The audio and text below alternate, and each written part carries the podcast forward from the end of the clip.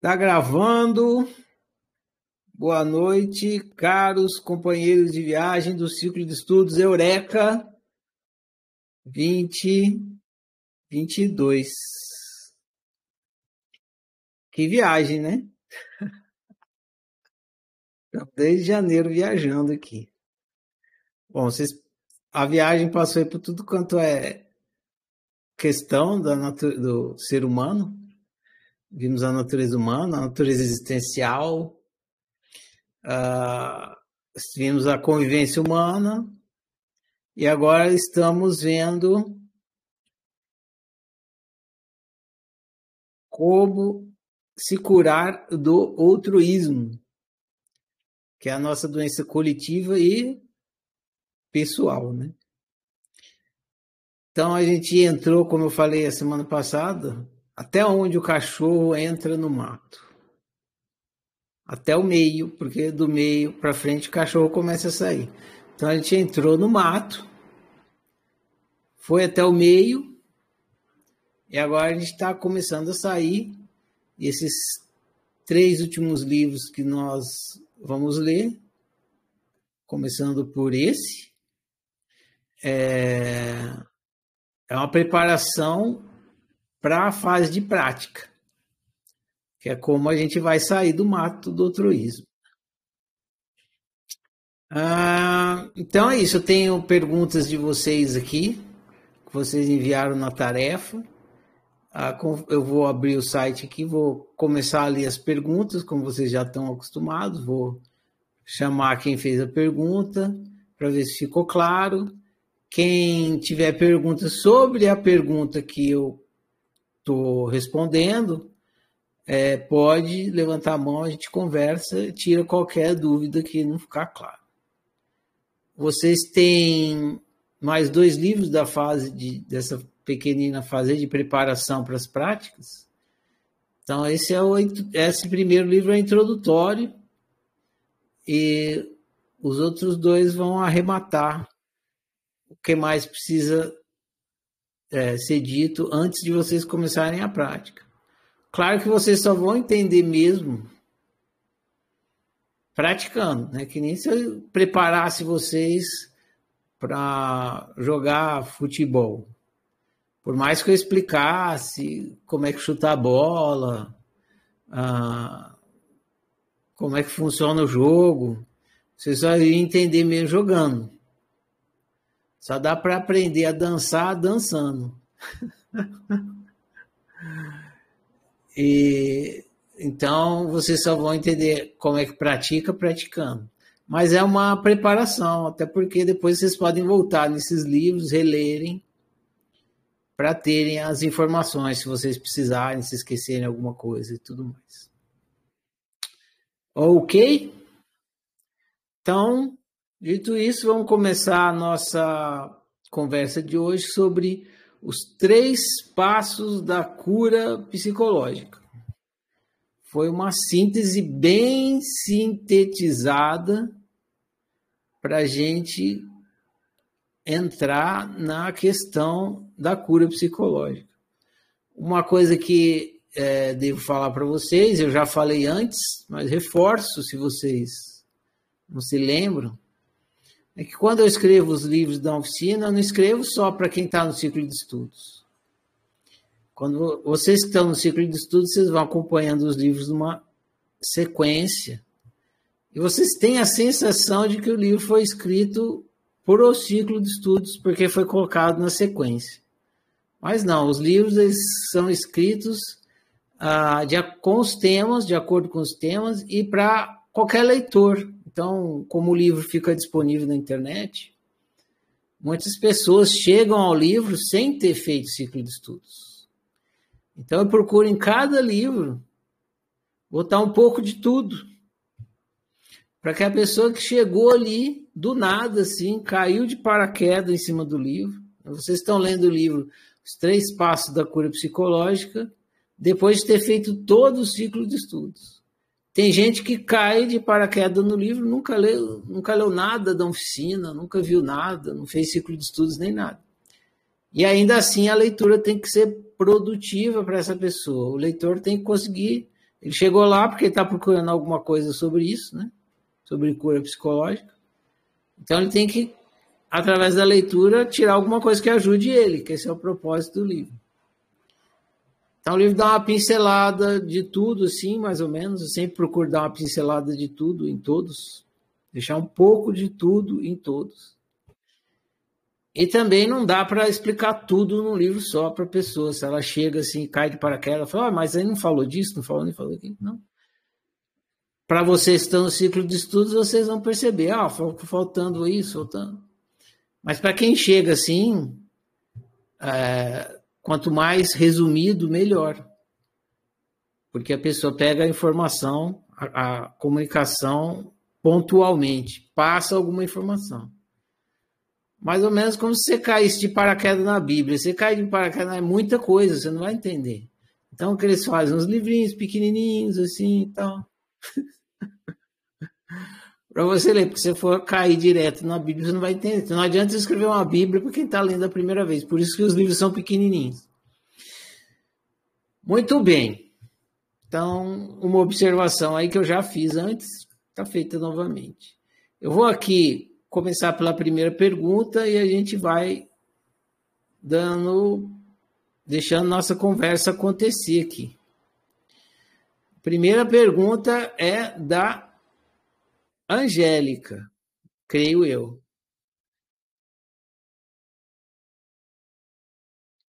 Marará, tá aí, Angélica.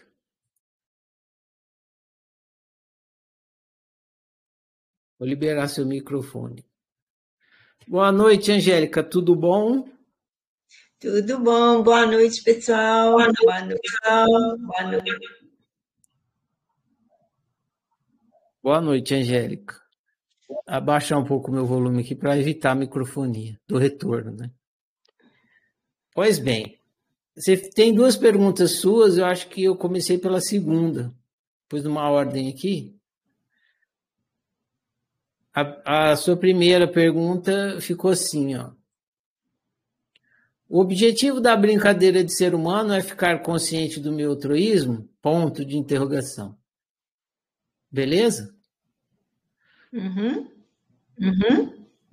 Aproveitar e falar uma coisa para vocês aqui. Ó. Já teve uma época no ciclo de estudos, quem é mais antigo lembra, que eu não respondia pergunta de sim ou não. Eu explicava por que, que eu não respondia pergunta de sim ou não. E não respondia, e tinha que se virar, tinha que fazer pergunta de conteúdo. Pergunta de sim ou não é pergunta que busca confirmação, né? Mas uh, eu mudei o critério por conta que é, eu entendo a dificuldade que vocês têm de fazer pergunta que não é de sim ou não. Então eu pego a pergunta de vocês de sim ou não e transformo elas para vocês perguntas de conteúdo. Nesse caso, nem fiz isso. Ah, mais vale vocês refletirem a respeito disso. Perguntas sim ou não é perguntas que não ajudam você a entender a coisa, porque se uma pessoa responde sim ou não, o que, que adianta? Você só ah, acredita naquela resposta. Tipo assim, imagine se perguntar: quando eu morrer, eu vou para o inferno? Eu falo sim. E aí? O que, que te ajudou? Né? Você acredita. e se eu falar não, né? não adiantou nada, né? Então a pergunta de sim ou não é uma pergunta que não te ajuda. Se você perguntar assim, qual é o elevador que eu pego para ir para o inferno? Aí é legal. Porque a pessoa vai te explicar. Você, ah, você vai ali, pega o elevador alaranjado tal. Aí você vai investigar para ver. Mas pergunta de sim ou não, ou você acredita ou você desacredita. E se você está praticando ciência do óbvio, acreditar e desacreditar não serve para nada. Então, vocês têm mais dois livros aí para ler. Se vocês refletirem sobre isso e não fazerem mais ou não, pegar isso como uh, exercício, eu vou fazer uma pergunta que não é não, é uma pergunta de conteúdo. Aí vocês vão ter a experiência de ver a diferença que é tanto para formular a pergunta como para obter a resposta. Pois bem, agora vamos aqui. O objetivo da brincadeira de ser humano é ficar consciente do meu altruísmo? O objetivo da brincadeira de ser humano é a autorrealização humana. Então você é um ser que brinca de autorrealização. No caso, nesse momento, você está brincando de autorrealização na modalidade humana. Então, esse é o objetivo. Seu altruísmo é o vírus mental que bloqueia a sua autorrealização. Então, você está brincando essa brincadeira e tem uma coisa que atrapalha você ganhar o jogo, que é o altruísmo, que é um vírus mental que bloqueia a sua autorização. Para eliminar esse vírus, você precisa ficar consciente de tudo sobre seu funcionamento, sobre o funcionamento desse vírus em você. Uma vez consciente, a autorrealização acontece naturalmente. Por isso, parece que o objetivo é ficar consciente do altruísmo. Esclareceu, Angélica? Sim, Ferrari. Sim, Ferrari. Tudo bom. Então é isso. Não é o objetivo não é ficar consciente do altruísmo, mas se você não ficar, você não consegue ganhar o jogo. Uhum. Uhum. Sua pergunta seria mais ou menos assim, fazendo uma analogia. O objetivo do, do, do futebol é driblar os adversários? Não. O objetivo é fazer o gol para ganhar a partida. Mas se você não driblar os, os, adversários, você não vai conseguir fazer o gol. Então, parece que tem a ver com driblar os adversários, que seria o objetivo. Ah, legal. Legal. Muito bem, eu vou para a próxima, então. É sua também, fica aí.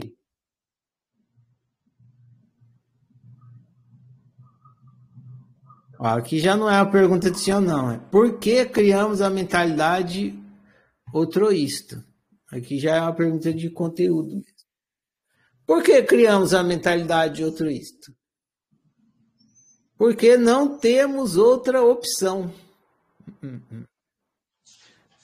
A mentalidade autoísta só é possível de ser desenvolvida com lucidez existencial, psicológica e pessoal. Mas nascemos em absoluta absoluta ignorância existencial, psicológica e pessoal. Logo, é inevitável criarmos uma mentalidade altruísta. Entendeu a matemática? Sem lucidez, você não consegue ter uma mentalidade altruísta. E como você entra na brincadeira em absoluta ignorância, como é que você vai conseguir ter uma mentalidade altruísta? Aí você vai, durante toda a sua infância, criando uma mentalidade altruísta. Quando você cresceu, já está acostumado. Aí já é.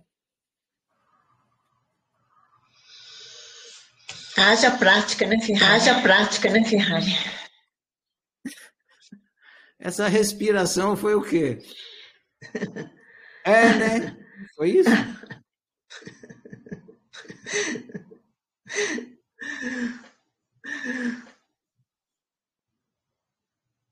O lance é que ah, depois que tem hora que, que tem hora que desânimo, dá desânimo, Ferrari. Eu entendo, eu estou no mesmo jogo que você. Você não está num jogo diferente do meu. É o mesmo jogo. Você está jogando o mesmo jogo que eu estou jogando. Eu sei pelo que você passa, pela dificuldade, pelo desânimo, sei tudo isso aí. Mas é isso, você você tá, imagina que você vou fiz analogia do futebol, vamos continuar. Imagina que você nasce dentro de um campo de futebol. Você tem duas opções, ou você aprende a jogar, ou você vai ficar recebendo bolada lá sem saber por quê. Então é isso. Melhor você aprender a jogar do que ficar recebendo bolada, né? Ok. Ok. Conformada. Beleza? Conformada. Então tá. Bom jogo aí para você. Tá, valeu. Tá, Obrigada, valeu. Obrigada. Vamos então prosseguir, prosseguir, prosseguir. Essa aqui é da Luciana. Alô, alô, Luciana. Aqui quem fala é da terra. Para variar, estamos em guerra. Tá aí, Luciana, levanta a mãozinha azul. Você nem imagina a loucura. E aí, Luciano, tudo bom? Tá liberado seu microfone. Tô rindo aqui com a musiquinha. Tô rindo aqui com a musiquinha. Você tá na rede aí, Luciano? Não tô, não tô. Tá bom, então. Tá dando eco aí? Tá dando Só... eco aí? Não, tá bom, tá tranquilo. Ah, para mim, para mim, tá aí, ó. Pra mim, pra Tô mim te tá vendo aí. Aí. Olha ela aí. Legal. A sua pergunta ficou assim, Luciano. O que faz com que o ignorado se torne óbvio? Eu alterei um pouco as suas palavras, mas é isso, não é? Isso. Isso. O que faz com que o ignorado se torne óbvio? Eu comecei fazendo uma analogia. Então, eu vou começar para analogia, depois eu vou para o autoconhecimento. Eu digo que é óbvio que tem um, um mosquito no lustre. Enquanto você não olhar para cima e observar o mosquito, não será óbvio para você. Ok? Quando você olhar para cima e observar o mosquito, o que estava sendo ignorado se tornará óbvio. Ok? Ok. Ok. Analogamente, o mesmo acontece com o autoconhecimento. Só que o ignorado no autoconhecimento, o ignorado é você mesmo.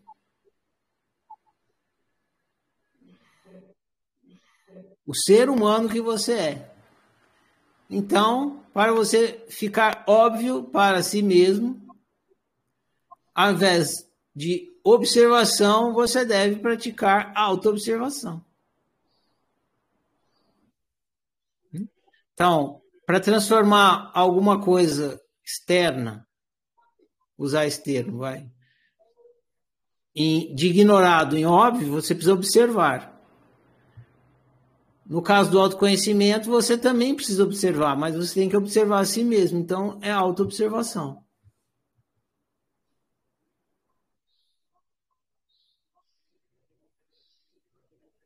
Ok? É, mas, é, mas assim, assim, na realidade, assim, na realidade, o, o óbvio ele surge desse exercício de deduzir a causa a partir do efeito. Então, por exemplo, vou dar, vou dar um outro exemplo aqui.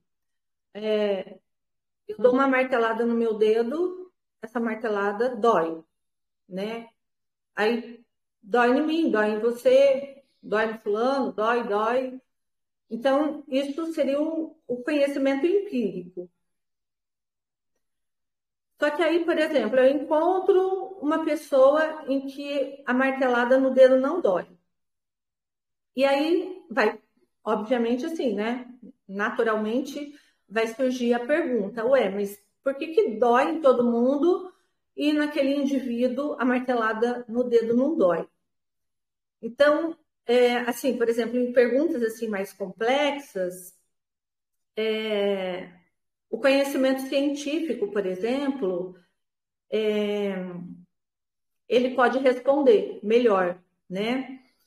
E quando se trata, por exemplo, do despertar, que eu também considero uma questão ah, analogamente complexa, é, o conhecimento científico, né, que está fundamentado, por exemplo, no método, provas, demonstração, ele não parece funcionar para responder, por exemplo, por que, que o óbvio né, de que eu não sou um corpo, e sim uma consciência, tendo uma experiência de um corpo, surge para uns e para outros não? Entendeu minha pergunta?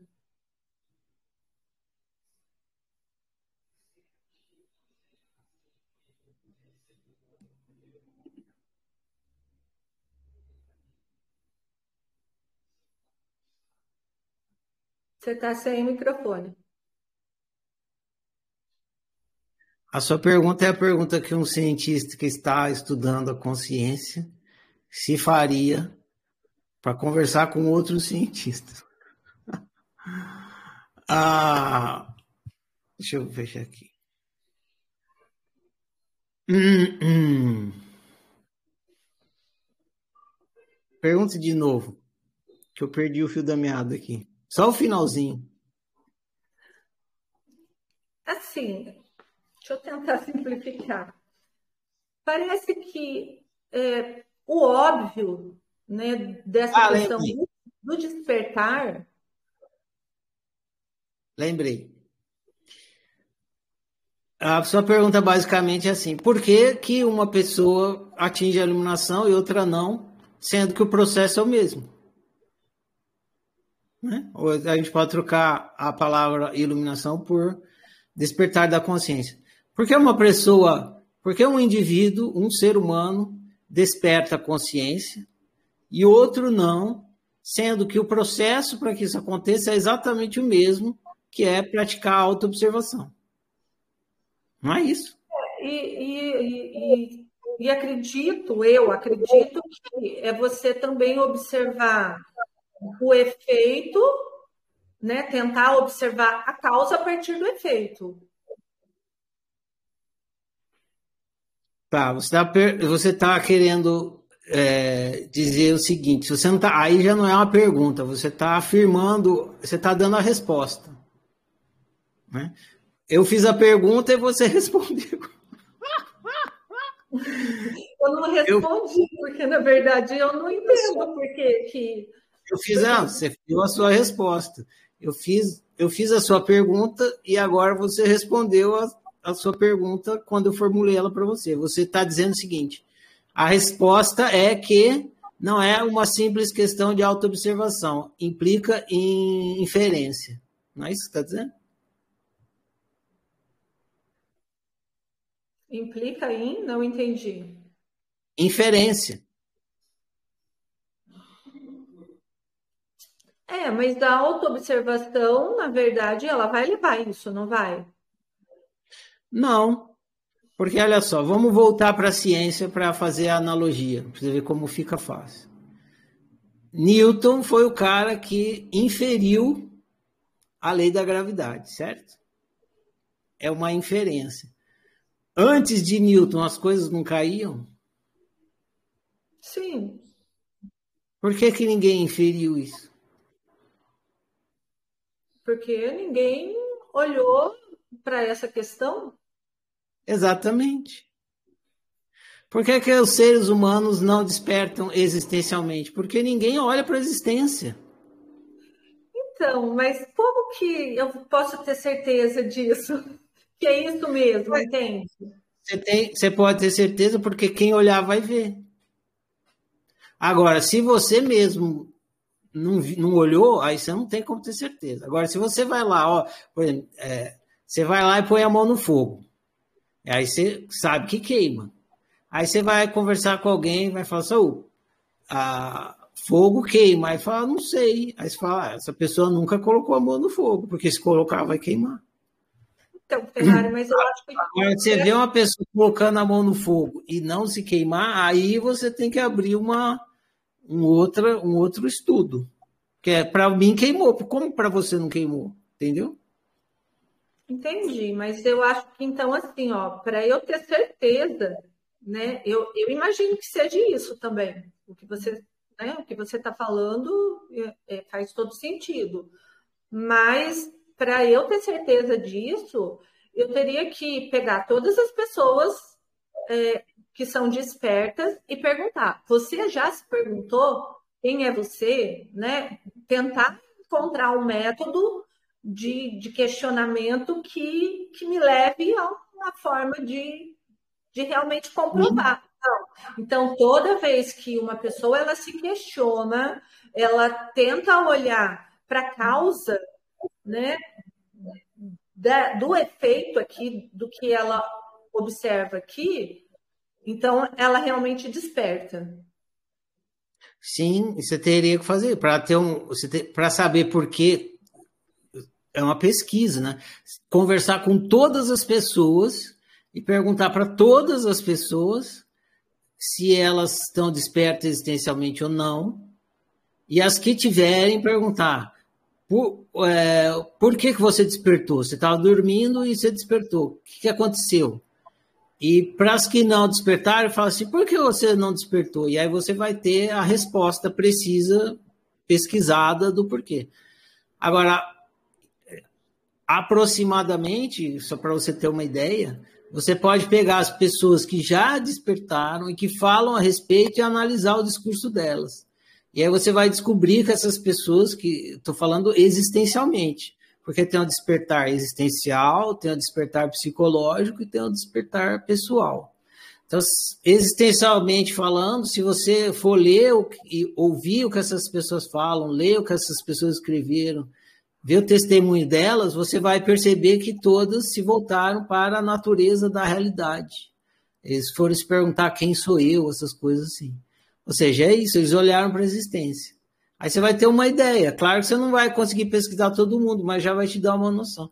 Se você for ver para as pessoas que despertaram psicologicamente, vocês vão ver que elas se elas observaram o seu funcionamento psicológico.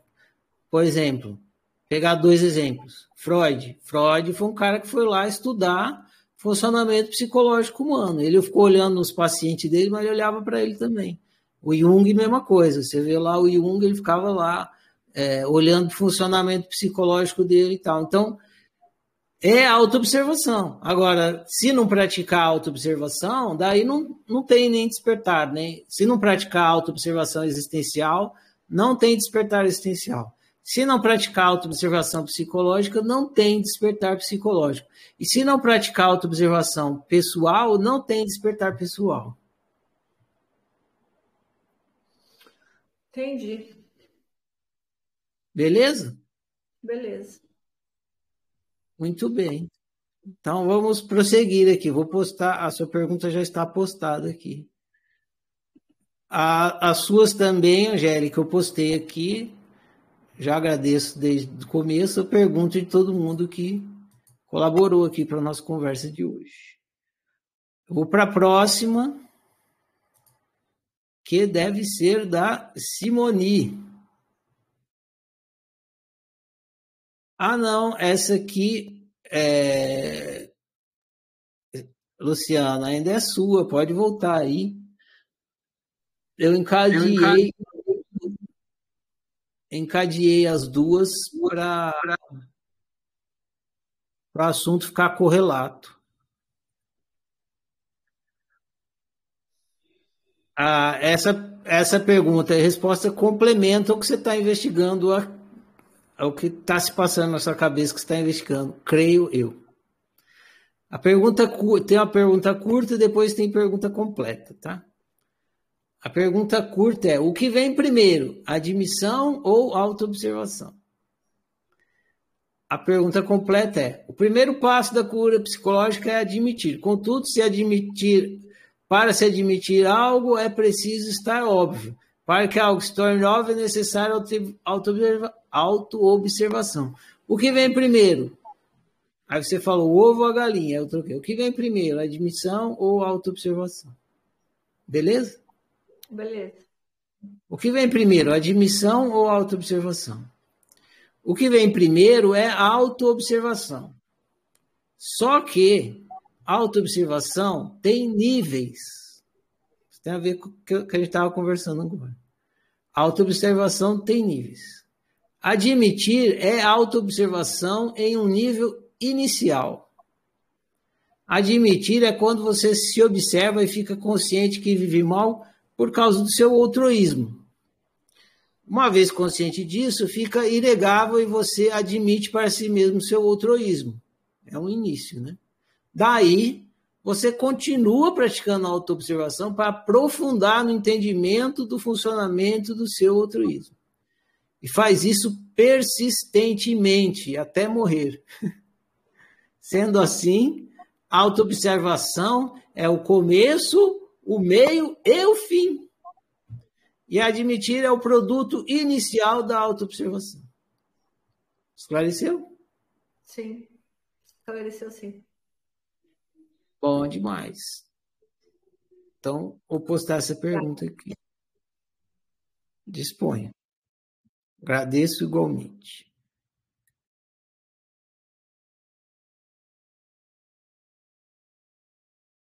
Agora sim, é Simone. Tá aí, Simone, fujona. Fugiu! Pronto, Simone, tá liberado. Só que você precisa abrir o seu microfone para falar. Pronto. Boa noite, boa noite a todos. Boa noite, Simone. Olá, apare todo mundo dando as caras hoje. Tudo bom? Sim, senhor. Que bom. A sua primeira pergunta ficou assim, ó. Observar a felicidade é tão importante quanto observar o sofrimento? Tá ok? É, mais ou menos isso, né, Ferrari? Comecei com uma. É, resumindo. É, eu comecei com uma analogia também. Aliás, é uma pergunta analógica, então eu vou fazer, você me responde. Você já viu alguma, alguma vez na sua vida, você já viu um buraco? Sim. Ah, pegadinha do Ferrari. Talvez você acredite que sim, mas na verdade você, mas na verdade não. Você jamais viu ou verá um buraco. Quando você vê um buraco, na verdade o que você está vendo é ausência. Não é? Ausência de qualquer coisa, de objeto. É, isso. Ok. Isso. Você olha para um vaso, aí você vê o buraco ali no vaso. Mas você só está vendo o buraco porque tem um vaso em volta, não é? O buraco mesmo você não está vendo. Você está vendo um vaso com coisa faltando ali. Aí você chama de buraco. Um buraco de terra é ausência de terra. Então você não vê o buraco. Analogamente, o mesmo acontece com o sofrimento. Sofrimento é ausência de felicidade. Sofrimento não é uma coisa em si, ela é ausência da coisa. Sofrimento é ausência de felicidade. Por isso você observa o sofrimento e não observa a felicidade. Você observa que está faltando felicidade, aí você chama isso de sofrimento. Igual a fome. Você está saciado. Aí quando você não está saciado, você fala, ah, eu estou com fome. Na verdade, não, você está sentindo ausência de saciência. Felicidade é indicativo de que está tudo certo, de que não está faltando nada. Sofrimento é sinal de que tem algo errado, que tem um buraco na sua felicidade. Tanto felicidade como sofrimento são matérias de análise para a produção de autoconhecimento, mas a função do sofrimento é levar a restauração da felicidade. Por isso, o processo de autoanálise acontece sempre a partir do sofrimento. Então, você não chega lá no terapeuta e fala, ah, estou tão feliz, não sei o que, ele começa a te analisar. Não, né? porque você está feliz é porque a coisa está fluindo, está funcionando. Então, a autoobservação se sempre faz a partir do sofrimento, embora você precise da felicidade para contrapor, e a felicidade também vai te contar sobre você. Mas a autoobservação a gente faz do sofrimento. Esclareceu? Sim, mas, sempre tem um mas, é, é, a contemplação, por exemplo, é, a gente tem o hábito, eu não sei, você é artista, então, por exemplo, você é, compõe, tem poesias, faz os seus textos. Não existe aí uma autoobservação contemplativa do tipo, puxa, tá legal aonde eu estou. É porque eu eu gosto de observar isso também. Vai ver, eu sou a maníaca da, da observação. Mas eu acho bacana observar porque eu gosto do que eu gosto também. Sim, é, mas não é, Está perfeito. Beleza, a gente faz isso e, e, é saudável. O que acontece é que não é, nós estamos falando aqui de processo de cura. Certo. E sendo um processo de cura, você tem que procurar onde está a doença. E, e felicidade não aponta para a doença. Felicidade aponta para a saúde. É só o sofrimento que aponta para a doença. Então, quando a gente está falando de um processo de cura, a gente tem que observar o que está doente. E é o sofrimento que aponta para o que está doente. É por isso. Agora, isso aí que você falou, tranquilo. É saudável, é bom e não tem problema nenhum. E também produz autoconhecimento. Sim. Beleza? Beleza. Ok. Então, vou seguir adiante. Aliás, a, a Luana deve ter uma pergunta aqui ou alguma coisa para falar. Pode ficar aí, Simone, porque tem uma sequência de perguntas suas aí. Tá bom. Pode falar, Luana. Oi, boa noite. Boa noite. Então, é, é a maneira como você explicou para Simone agora me, me, me gerou uma dúvida porque eu tenho olhado naquela figura que você coloca da seta. A, a, o que a, a, seta aponta é o desejo, a bunda da seta é o oposto, né, do que a gente está fugindo. Daí, a maneira como você colocou para ela, a seta se inverteu para mim. Porque se ela está apontando para o meu sofrimento, a bunda dela é que tá o meu de, é o que tá o meu desejo, entendeu? O que, que eu tô falando? É para mim agora assim girou a, a seta a 180 graus, que não é, entendeu a minha pergunta, a, a confusão que fez na minha cabeça? Não, tudo bem. É 180 graus. Se, se a felicidade está para cá, o sofrimento está para cá. Se o medo está para cá, está para cá. Não tem, não tem erro. Tá, tá. É que você estava numa ponta e você foi para outra. Fica no meio. Em vez de ficar numa ponta ou na outra, fica no meio e olha para os dois lados. Entendeu? Tá, Aí, então a ponta da seta, desculpa, perdão, a ponta da seta, ela vai sempre estar tá apontando ou para o meu desejo, e a, a bunda vai estar tá lá no oposto, ou para o meu medo e a bunda vai estar tá lá no oposto, é isso? Exatamente isso. Sempre assim. Tá. Incrivelmente tá, assim.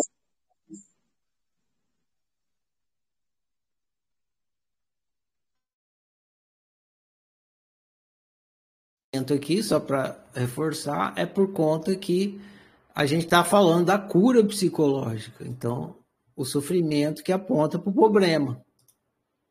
A felicidade aponta para a solução. Próxima, Simone. Só autoobservação basta para se curar? Eu encurtei também. Só, vou fazer a entonação de pergunta. Só autoobservação basta para se curar? Resposta. Sim. Mas depende da qualidade da observação. Então aqui eu vou fazer uma analogia. Sim, mas depende da qualidade da observação. Se for uma observação ingênua, só observar não basta. Se for uma observação ingênua, só observar não basta. Para entender o que está sendo observado é preciso que o processo de autoanálise aconteça junto com a autoobservação. Então, o que é uma autoobservação ingênua? É uma autoobservação aonde não acontece, a autoanálise não acontece junto, simultaneamente com a autoobservação. Imagine uma criança e um mecânico observando o motor de um carro que está com defeito.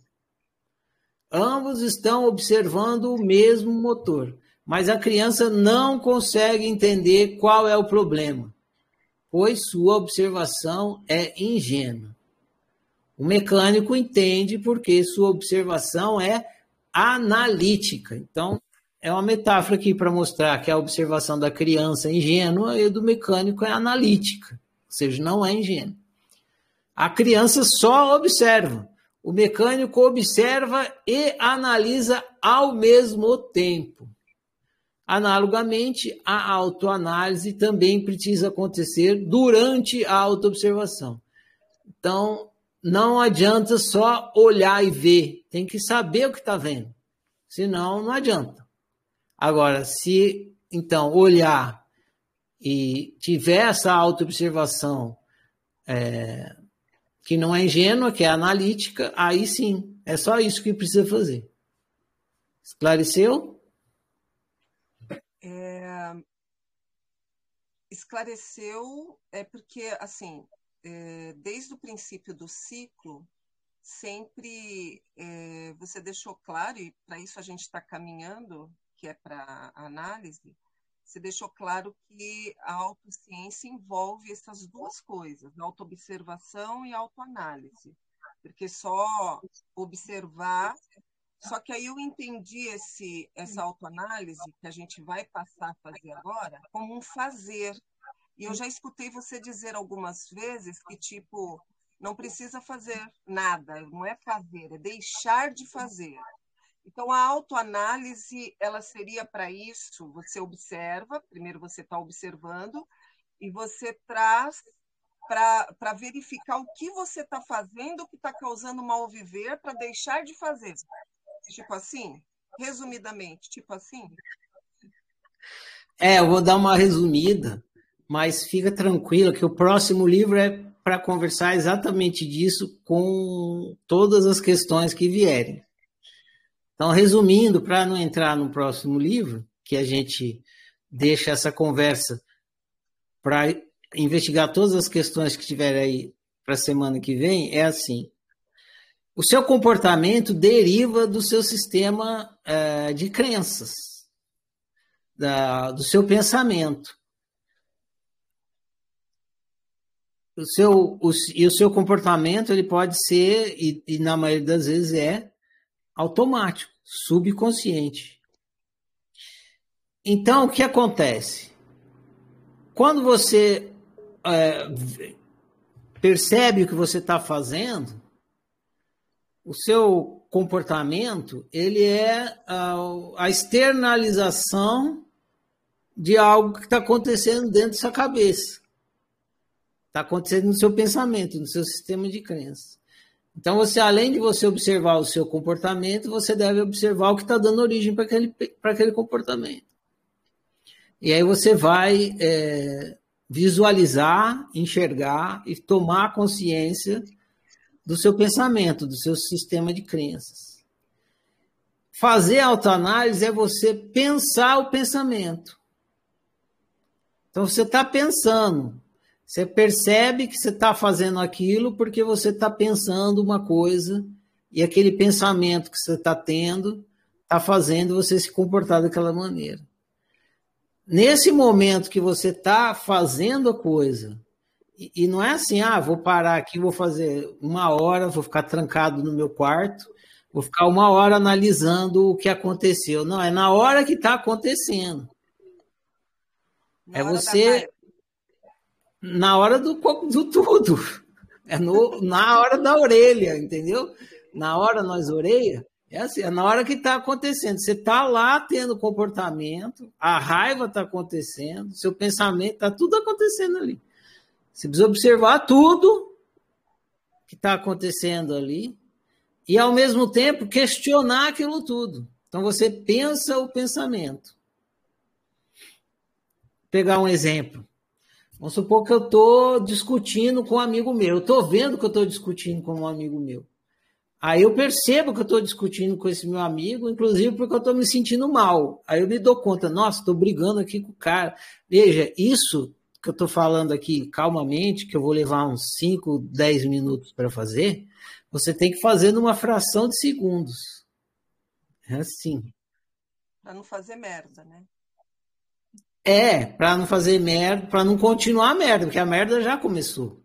Mas se você não prestar atenção, ela se estende. Às vezes, por Vira conta de um, se estende uma vida inteira, né? Dependendo da pessoa, da treta que se arranja ali, cria-se uma mágoa e tal, se estende uma vida inteira. Mas, enfim, na, naquele instante que eu pegar esse caso, eu estou ali brigando com um amigo meu, e de repente eu me dou conta que eu estou discutindo com ele, eu me dou conta que eu estou é, fazendo alguma besteira, porque eu estou me sentindo mal com aquele comportamento. Só que simplesmente sentir que eu estou me sentindo mal e ver o que eu estou fazendo não adianta, porque eu não descobri qual é o motor que está fazendo aquilo acontecer. Aí eu falo, aí eu, aí eu começo a me investigar, observar e investigar. Mas por que, que eu estou brigando com ele? É meu amigo, por que, que eu estou brigando com ele? O que, que aconteceu? Aí eu começo a ver. Não, eu estou brigando com ele porque ele falou, pegar um caso típico atualmente, porque ele falou do partido A, eu gosto do partido B. Aí daí que ele falou do partido A e do partido B. Não, mas que o partido A não sei o que, não sei o que lá. E daí que o partido A não sei o que, não sei o que. Tá vendo? Eu estou pensando o pensamento. Vou questionando o meu pensamento e respondendo para mim. É, e daí que não sei o que, não sei o que. Você fala, tá, mas não sei o que, não sei o que ali e aqui, ali, por que brigar? E que adianta? Eu vou questionando o pensamento e vou chegando na raiz da coisa. Até que uma hora fica tão claro a besteira que eu estou fazendo e por que, que eu estou fazendo, que eu paro. Às vezes eu quero ganhar dele, não admito perder. Aí eu pego, paro deixa ele ganhar, pronto. Para mim é mais importante a amizade do que partido A, partido B. Tudo bem. Você acha que o partido A é bom, não vamos deixar de ser amigo por conta disso. Mas se eu não faço essa autoobservação e essa autoanálise de pensar o meu sistema de crença e ver que não está me ajudando a viver bem, eu não consigo sair, eu fico ali preso naquela neura e tal. Então, é isso que a gente deve fazer numa fração de segundo. Às vezes eu digo que é como a, aquela cena do Matrix, que os, os caras atiram assim no, no Neo, aí ele dá aquela baixada assim, e a bala passa. A gente vê em câmera lenta, né, aquilo lá, mas acontece numa fração de segundos, é a mesma coisa. Na hora que você está numa convivência, Dentro de você tem milhões de coisas acontecendo numa fração de segundos. Só que se a consciência está bem alerta, ela vê tudo. Numa fração de segundos. Então é como se ela fizesse assim. Deixasse a bala para. e ela volta assim, pá, sai daquele jogo do controle ou qualquer altruísmo que ela está presa. Mas isso só vem com a prática. Não adianta achar que você vai no meio do, do que procó ter essa lucidez se você não tem muita prática. O mais comum é você sair brigado com seu amigo, seu amigo sair brigado com você, aí você vai para um lado, vai para outro, você chega em casa, aí você vai pensar na merda que você fez e tal, aí você faz uma autoanálise em retrospecto, no começo. Depois você pega a prática, aí você consegue fazer na hora. E aí é muito mais poderosa também fazer na hora. Você pega o, o outro esmalim flagrante. Pode falar, Simone. Ficou claro? É, sim. É, já que você. Está me ouvindo bem? Está falhando? Está baixo, mas eu consigo te ouvir. Você consegue me ouvir? Tá. É... Ah, vai ser difícil com essa internet aqui. Uma situação. É, vou lá, hein? Vou tentar aqui uma colocar uma situação que aparece muito para mim a questão de. Tá me ouvindo, Ferrari? Alô? Alô? Eu estou te ouvindo. Eu desliguei o meu microfone para melhorar o seu. Tá, é que aqui para mim está falhando um pouco, então tá, tá ouvindo. Se não ouvir, me avise por favor. Então, uma situação que você é, você está falando por uma questão assim mais rasa de relacionamento, parece. Por exemplo, eu não vou arrumar uma treta com um conhecido ou mesmo um amigo por um único fator.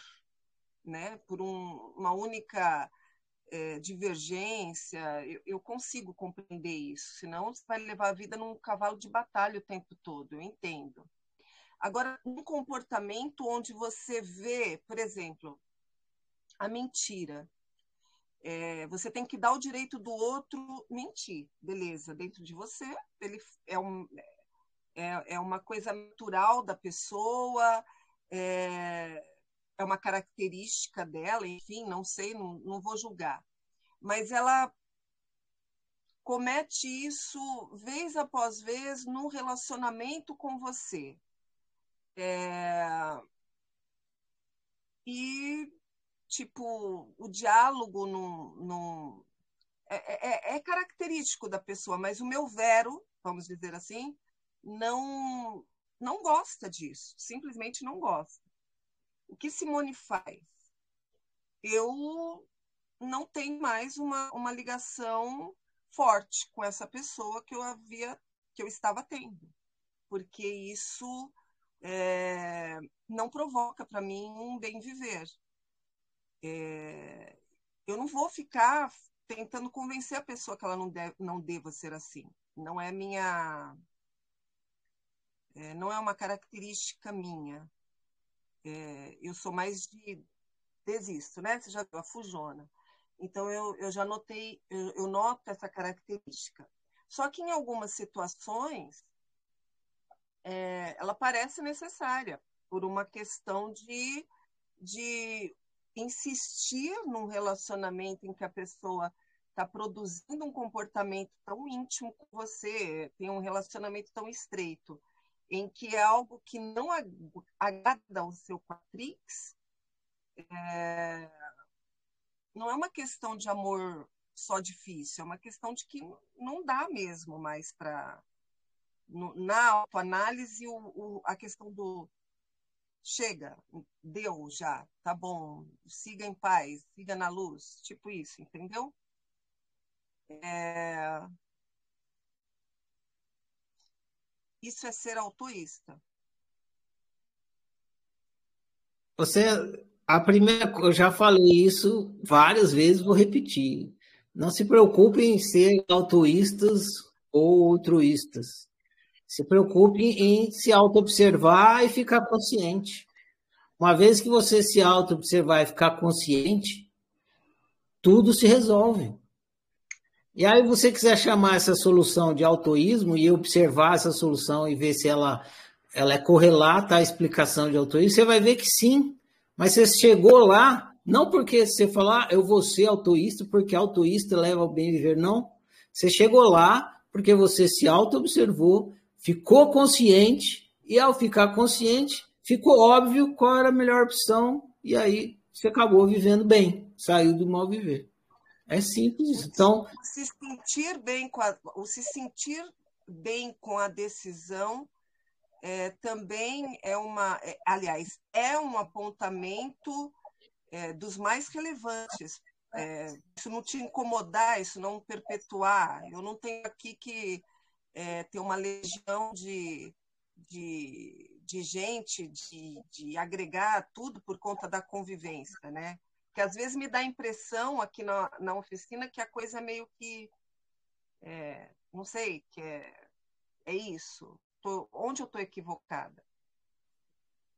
Exatamente. Se você não se sente bem com a sua opção, é sinal de que ela não é sua. Não está de acordo com a sua então, se sentiu bem e, e, e, isso não, não vem mais na sua cabeça, não fica mais ali remoendo, é um indicativo de que você de que você agiu de acordo com, em conformidade com o que você é realmente, né? Exatamente. Isso aí. Ok. Ok. Obrigada. Era isso. Aí, aí o caso da, da autoanálise é quando você não se sente bem. Que eu estava dando exemplo com o meu amigo, eu não estou me sentindo bem discutindo com ele. Eu preciso analisar, preciso pensar o pensamento para descobrir por que, que eu estou fazendo essa coisa que evidentemente não está fazendo eu me sentir bem. Então vou para a próxima aqui. Pode ficar aí que deve ser sua também. Tinha várias suas. Sete. É, óbvio. Não respondi todas, não. Uma eu respondi lá, outras estavam embutidas aqui. Sim. Essa aqui é, eu coloquei assim.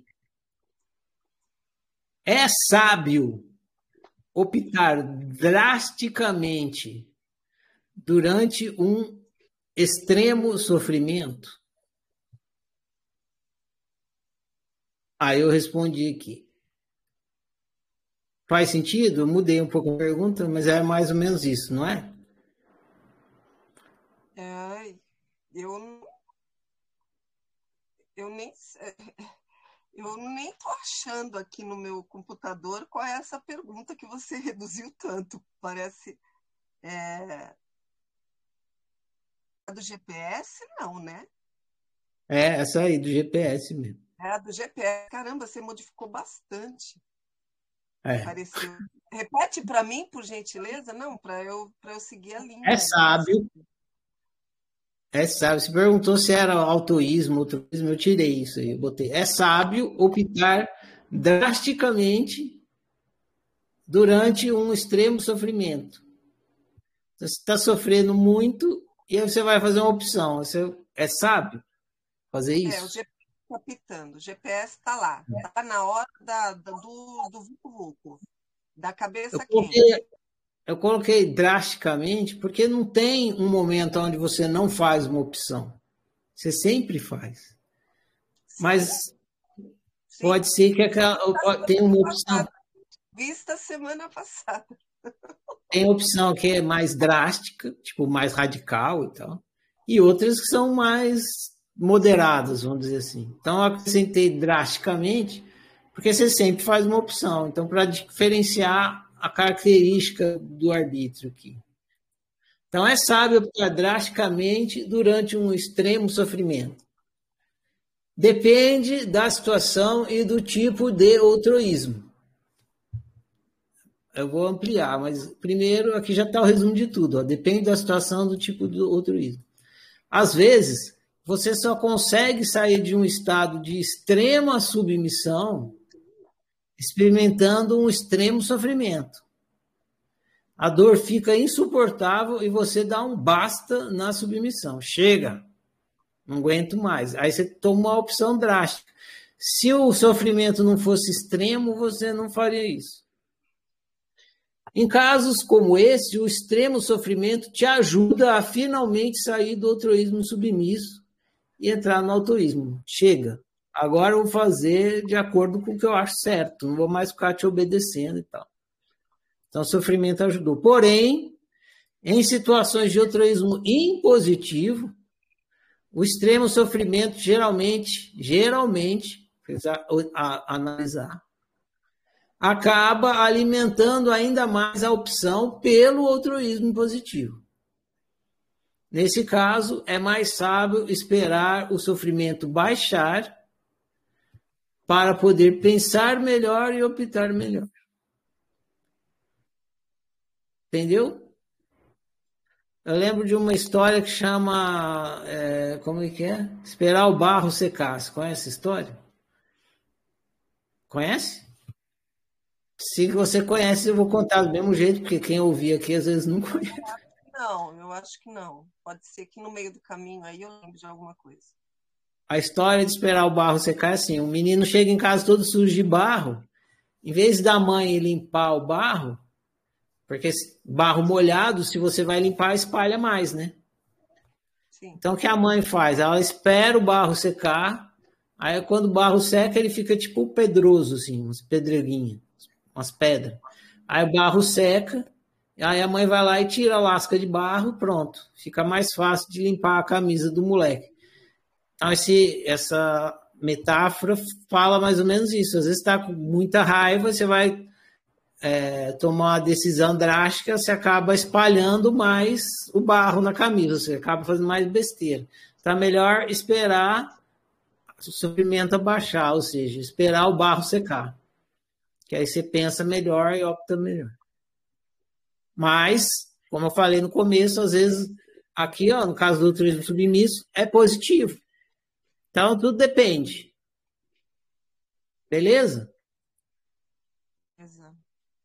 É, o, o, o, é que tem situações em que o GPS ele apita em vários graus, né? Tem, é, tem hora que ele apita alto, gritante, tem hora que ele apita só tipo mostrando um desconforto. O ponto sempre eu, eu, eu, eu observei é tipo assim, você às vezes toma uma decisão por um GPS que não está gritando tanto, mas você tomou uma decisão. Mas ainda o sofrimento persiste. Persistiu, opa, o GPS não, não é ele ainda falando, ó, não foi ainda o melhor, o melhor, tipo, de acordo, tipo isso, ele ele continuar apitando é um bom indicativo de que tipo, ó, você é, ué, você esperava que com aquela decisão você iria sentir X, iria, você se achou, achou que isso estava né, realizando e assim por diante. Mas ele não para, ele continua ali ainda falando, mostrando que aquilo não está tá te agradando, não está legal. Então é, é a situação de você continuar até ele parar de apitar. Tipo assim, ele, ele, ele é um inferno, ele vai ficar, né? Tipo isso. Isso. Usando a sua metáfora. É o apito do sofrimento, ele é o apito do sofrimento usando a sua metáfora, você precisa entender que o sofrimento ele tem quatro apitos. Então, às vezes, ele apita em uma coisa e fala: ó, aqui na unicidade física, ele apita, aqui na unicidade física você está em desacordo. Aí, para corrigir a unicidade física, você faz uma coisa que corrige, mas que você não concorda intelectualmente. Aí ele apita lá. Entendeu? Ou, por exemplo, ou então você é, tem a unicidade afetiva, você vai, você não concorda com o que uma pessoa fez, você briga com ela, mas você tem afeto com ela, aí seu GPS vai apitar na unicidade afetiva. Ou não seja, isso acontece muito, tem a ver com, por exemplo, o que você fala e como você fala. Às vezes você está falando uma coisa que é o que você quer falar, mas você fala de uma forma grosseira, briguenta. Aí você acaba é, sendo grosso com a pessoa, e você tem afeto por ela. Aí seu GPS vai falar, você fez besteira. Mas você que falou para mim falar, você falar o que eu achava, eu falei para você falar o que você achava, mas você não dá falar desse jeito. Entendeu? Aí você consertou de um lado e estragou do outro. Então são quatro apitos. Então, você tem que olhar para suas quatro unicidades. Isso acontece muito. Entendeu?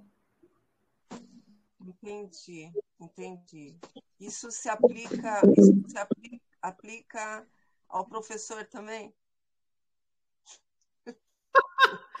Claro, se o professor está falando, é porque ele sabe o que ele está falando. Não, eu estou falando do apito, de, de dizer que, tipo, o jeito do, de falar, você falou da comunicação, daí Sim destacou um gatilho aqui da comunicação. A comunicação agora está um gatilho aqui. Então, tipo. É, no meu caso. Moderação, você faz essa moderação? Isso é uma pergunta pessoal.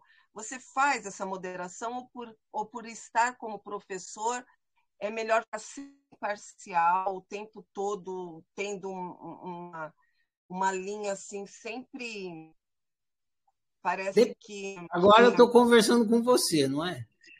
Sim. Então estou conversando na sua língua. Não estou preocupado com os outros 32 que estão aqui. Estou conversando com você. Os outros 32 que se vixem. Porque a dúvida é sua, entendeu? Agora, se eu for se você sai e entra uma outra pessoa, eu vou conversar com outra pessoa, aí vai ser o contrário, eu vou conversar na língua da outra pessoa.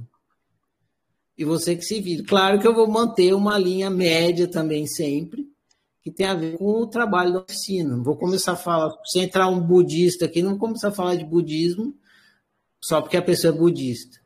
Mas, claro, vou puxar um pouco para a pessoa que está. Estou conversando com aquela pessoa. Então, eu já falei isso e digo sempre que eu não trato nenhum aluno igual, eu trato todos os alunos diferentes, porque eles são diferentes. Agora, tem coisas sim, né? Tem coisas que, eu, que é comum, que eu trato quando eu estou tratando com alunos. Então, as regras, por exemplo, as regras não são personalizadas, é para todos, para todo mundo igual. Então, tudo depende. Isso aí tudo faz parte da maestria da comunicação, sim. E eu procuro aplicar tudo isso. Beleza? Eu posso fazer, eu posso fazer uma pergunta que eu vi que eu não, eu ainda estava ativado o som e não consegui levantar a mão. Vou ativar, vou desativar que você levanta a mão. Tá bom. Tô zoando, pode falar. Ah, tá, beleza. Ah, para mim tanto faz. Então, de novo, a, a explicação e a conversa me trouxe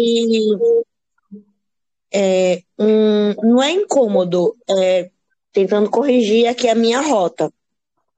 Porque assim, eu não vejo os GPS como um indicador de tô sempre indicador de sofrimento. Tô fazendo errado, tô fazendo errado, é por isso que ele tá apitando.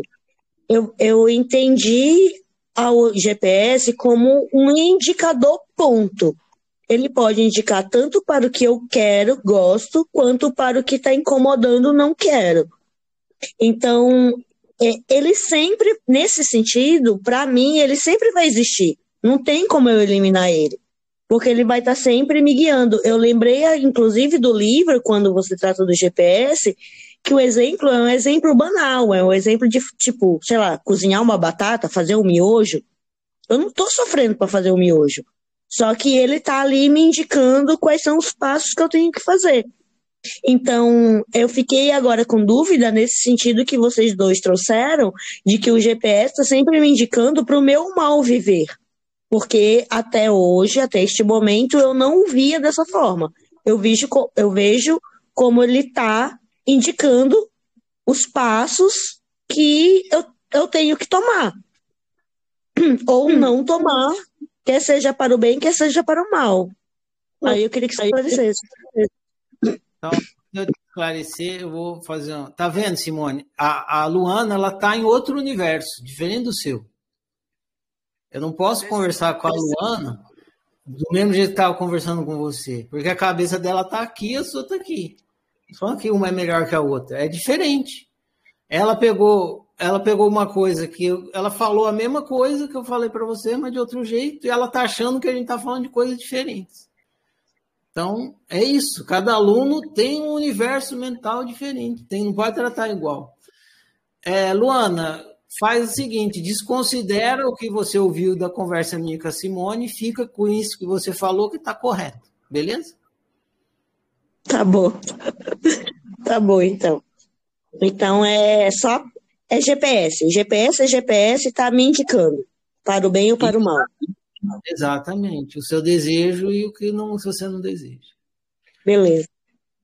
Eu também entendo, eu também entendo assim, como sendo um, um indicador. Ele apita para qualquer coisa, ele está sempre te, te direcionando. Só que a gente Isso. nota mais quando ele, quando ele berra no desconforto, né? É aquilo que você falou, sofrimento. A gente vai. Se você está na zona de conforto, de felicidade, às vezes você nem observa o quão feliz você está. Ao passo que quando porque te tirou daquela zona de, de, de, de felicidade, ou seja, do, do, do, em concordância com o que você é, ele já fica maluco e vai te, é, o detalhe é o seguinte, é que tem o desejo, tem o sofrimento. Eles não são as mesmas coisas, mas estão correlacionados. Às vezes a gente confunde. Então, se não tiver esclarecido sobre isso, e às vezes vai falar e acaba confundindo mais. Então, vamos parar por aqui. Eu vou no Reinaldo agora, que depois você, tá, João? E aí, Reinaldo, tá liberado o seu microfone.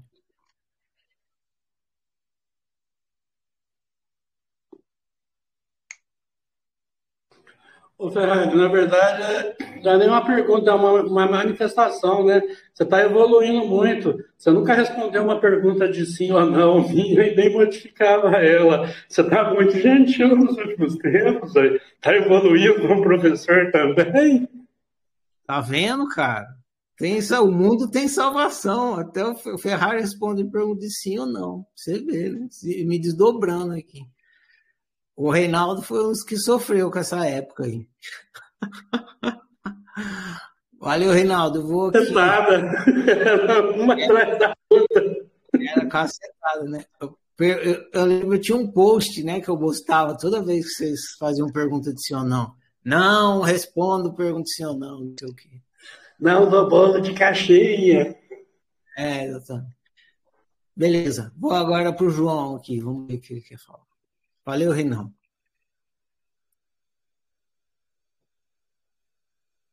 Fala, homem do futuro. Querido, é o seguinte: é, você uma vez deu uma resposta para Luciana que me, para minha minha baixa intelectualidade aqui, funcionou muito. E eu acho que isso encaixa no que a Lu falou aí, mas eu queria ver se, se é isso. Uma vez perguntando sobre autoanálise, sobre essas coisas, é, você respondeu assim: o problema não precisa ser resolvido, precisa ser entendido. Então, a, auto, autoobservação com autoanálise seria: o GPS apontou, está na porta com minha carta, o sofrimento, no caso, eu recebo a carta, leio a carta e a analiso. Ah, é por isso. Pronto. Aí eu não preciso ir atrás de resolver o problema. Já está solucionado, só de eu entender o problema. Ok? Exatamente. A análise já é a solução. É, é, é, parecido com o processo da medicina, que você pega o paciente, aí você faz a. Você vai fazer os exames, que é o processo de analisa os resultados dos exames, e aí você produz o diagnóstico. Aí na hora que você produz o diagnóstico, aí você instala um processo de cura, não é assim na medicina? Não, aí eu tenho que dar remédio, eu tenho que operar o homem. Então, o remédio e a operação é você executando o processo de cura. Mas você não vai fazer o remédio nem a operação antes do diagnóstico, vai? Impossível, é verdade.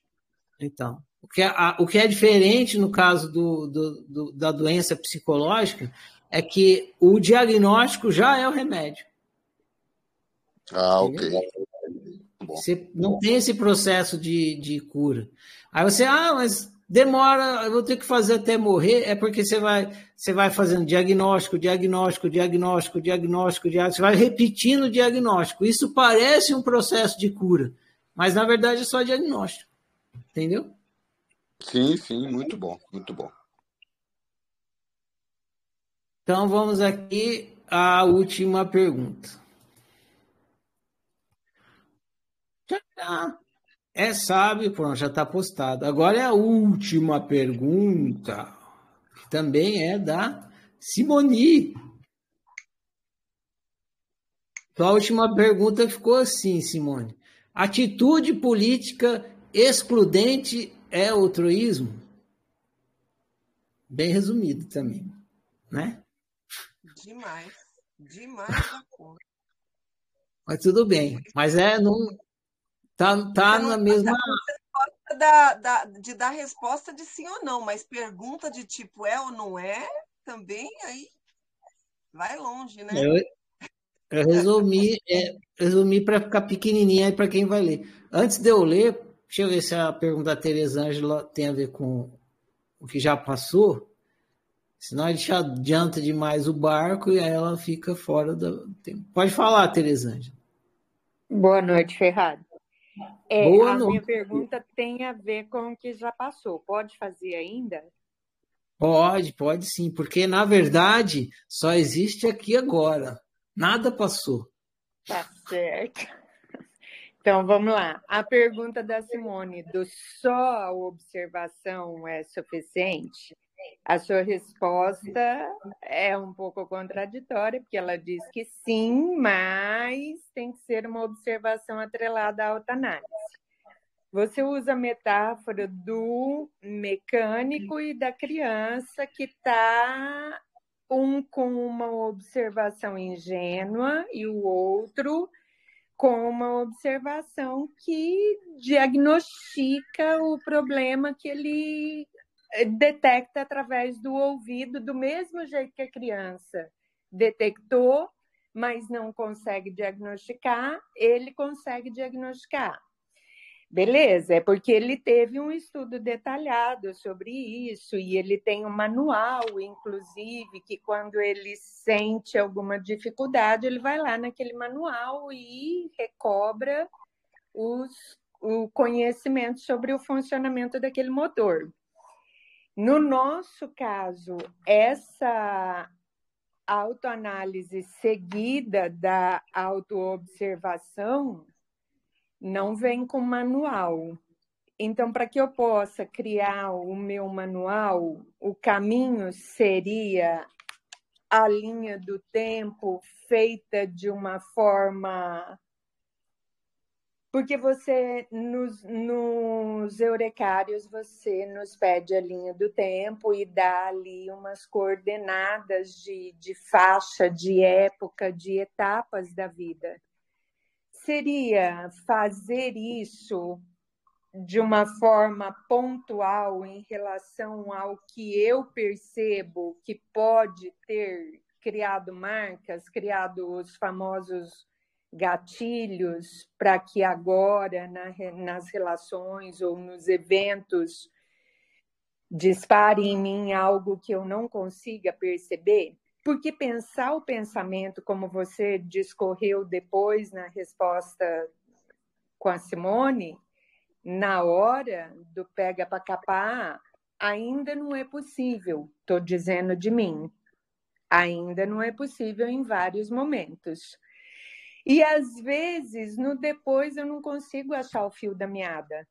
Então, eu estou aqui tentando, não a receita de bolo de caixinha, que eu sei que essa você não dá, mas um, um caminho para conseguir desenvolver essa autoanálise que vai levando para o diagnóstico. Pergunta extensa, hein? Ah, uhum. Mas, resumindo, essa, a autoobservação seguida de autoanálise, o manual da autoanálise, pode ser a linha do tempo detalhada em possíveis pontos traumáticos? Resumindo. Não, você não vai conseguir. A, a, a, o diário da consciência que vocês fazem hum. nos diários, ele é em retrospectiva. Você pega uma é. coisa que você pontual e faz em retrospectiva. Essa coisa pontual que vocês fazem no diário é um ponto de uma linha do tempo inteira, né? Uhum. uhum.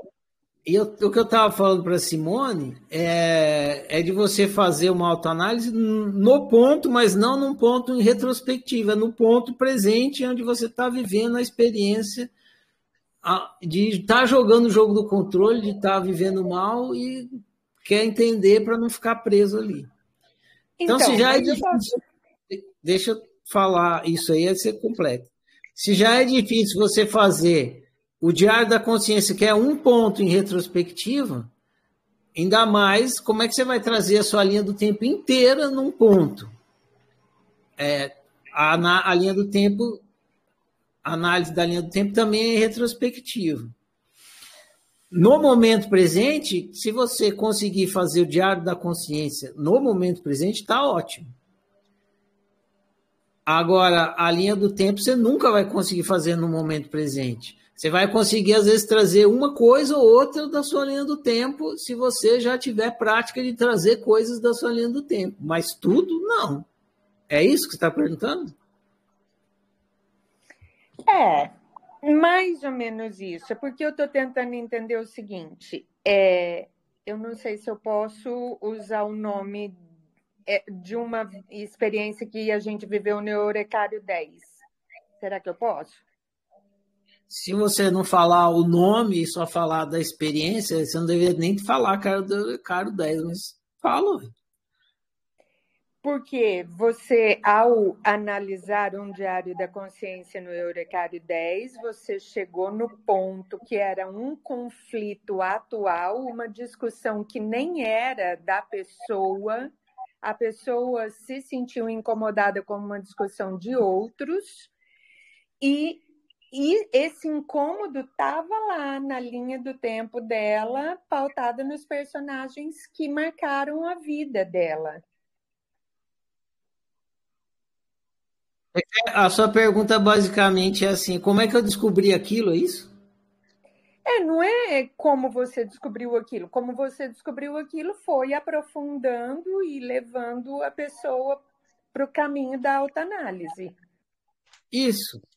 Mas a pessoa sozinha não conseguiu ir para o caminho da autoanálise. É isso que eu estou querendo, conseguir não, ir, essa, ir, por esse caminho. A pergunta é mais ou menos assim, colocando grosso modo. Como é que eu chego na, na, na, no ponto que está pegando do mesmo jeito que você chega, Ferrari? É isso?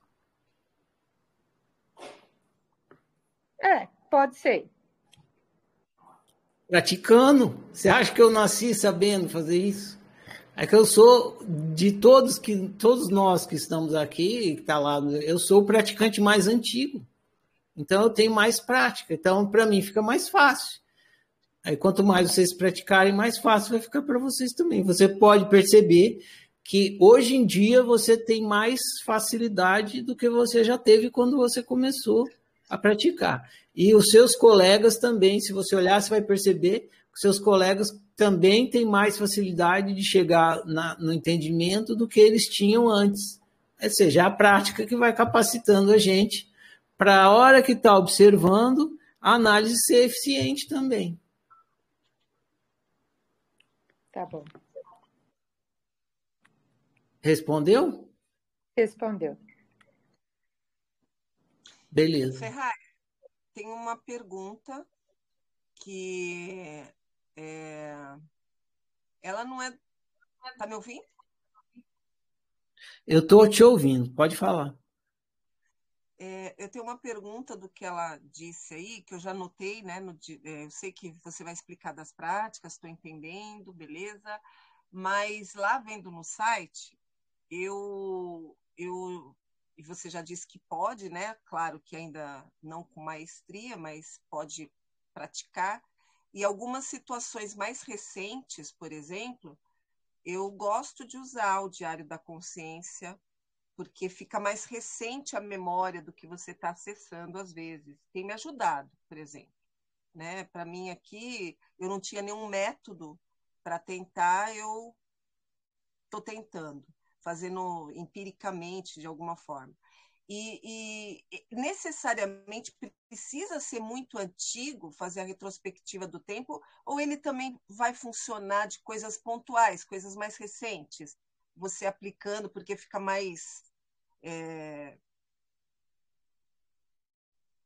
fresco, tá fresco ainda na memória, e você procurar ver o, o que tipo de crença, o que que te, o que que o que, que você sentiu, que emoção que te, que te provocou aquele maremoto todo? É... Se você não quiser responder, beleza. As duas mas, coisas. Mas... Cada, é as duas coisas, mas cada coisa mais é, no tempo certo eu vou explicar sobre as práticas. Quando terminar, eu acho, eu acho, não sei se você estava aqui, eu já falei isso.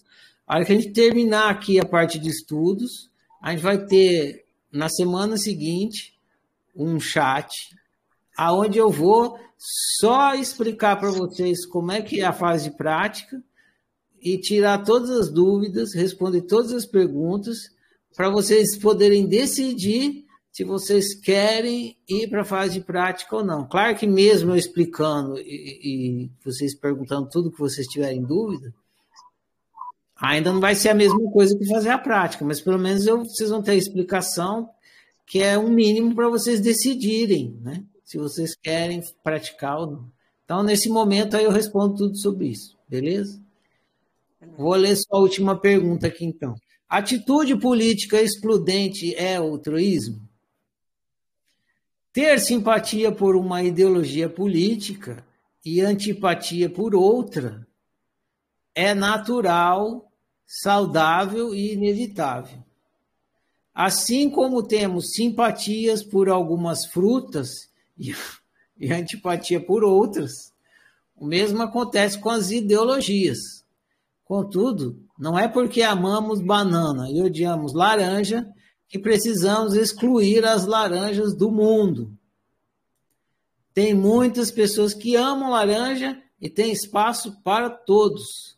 Amantes de banana e amantes de laranjas podem conviver em paz, cada um com sua preferência. O mesmo pode acontecer com as ideologias políticas. Amantes da ideologia A e amantes da ideologia B podem conviver em paz, cada um com sua preferência. Também tem espaço para todos. Então, se você tem uma atitude política excludente, se observe e descobrirá que sim, é um comportamento altruísta, pois você está indo contra o outro. E altruísmo é ir a favor de si. Esclareceu? Na exclusão, você vai contra o outro. No altruísmo, você vai a favor de si. Mas isso, isso não está implícito na política, na militância política, em, em levantar bandeira, em defender um, um, uma ideologia? Automaticamente eu não estou é, atacando, indo contra a, a do outro? É, dizer que aquilo é melhor para a coletividade, entende? Onde é que, por exemplo, eu achar, eu não vou citar nomes e eu também não sou, é que, é que foi algo que, eu, que me chamou a atenção, inclusive nos debates lá no grupo.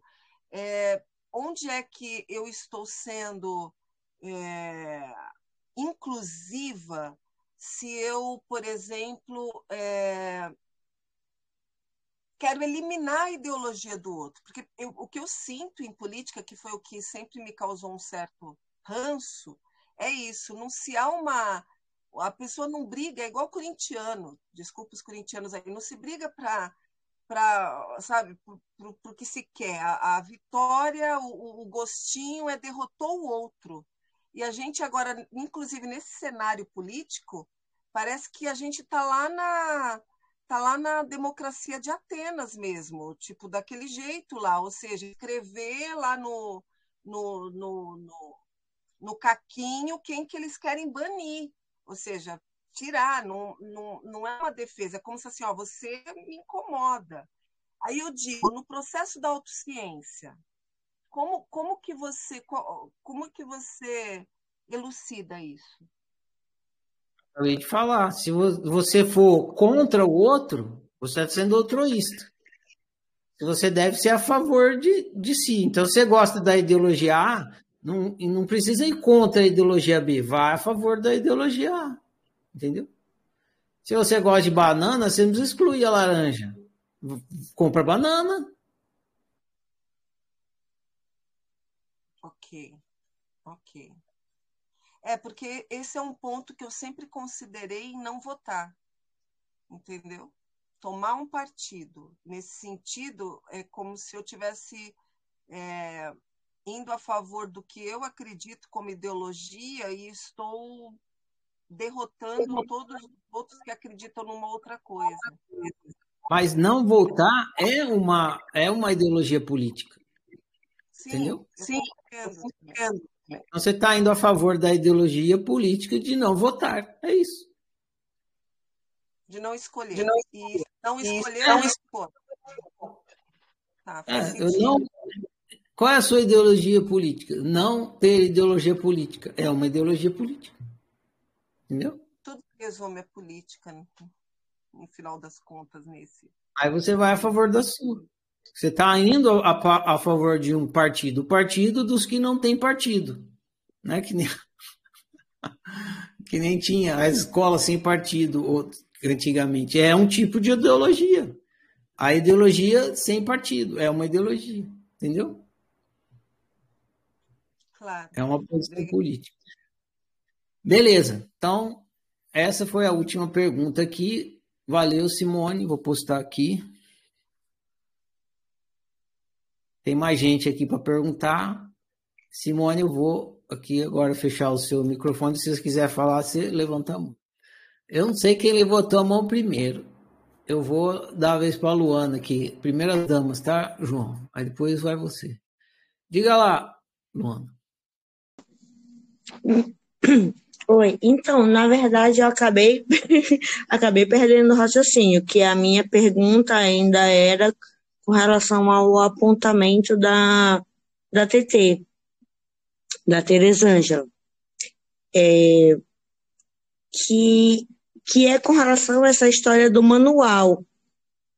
É, eu estou tentando resgatar, juro, tem uma, um, um minuto que eu estou tentando resgatar o raciocínio. Mas eu Mas acho, eu... acho que é no sentido de que ela traz a questão da, da linha do tempo como um manual. E aí é, eu fiquei pensando assim, a gente não, na regra, no dia a dia, a gente não tem linha do tempo nenhuma, nem para a gente mesmo, que dirá para os outros. E então, assim, é, enfim, nossa, eu, eu, não sei, na hora me veio um questionamento, assim, mas eu, eu juro que eu perdi. Eu peço mil, mil, porque eu acabei perdendo. acabei perdendo. Mas é, eu vou tentar elaborar alguma coisa agora. Um, dois, três. Linha do tempo. Ela não é ela, ela é uma ferramenta para nós que estamos aqui no Eurecário, mas ela não é uma realidade para gente que está no dia a dia trabalhando, que está tentando fazer autoobservação. E aí ela trouxe o exemplo para você do mecânico e da criança que olha para a mesma ferramenta, para o mesmo fato e não vê de maneiras iguais.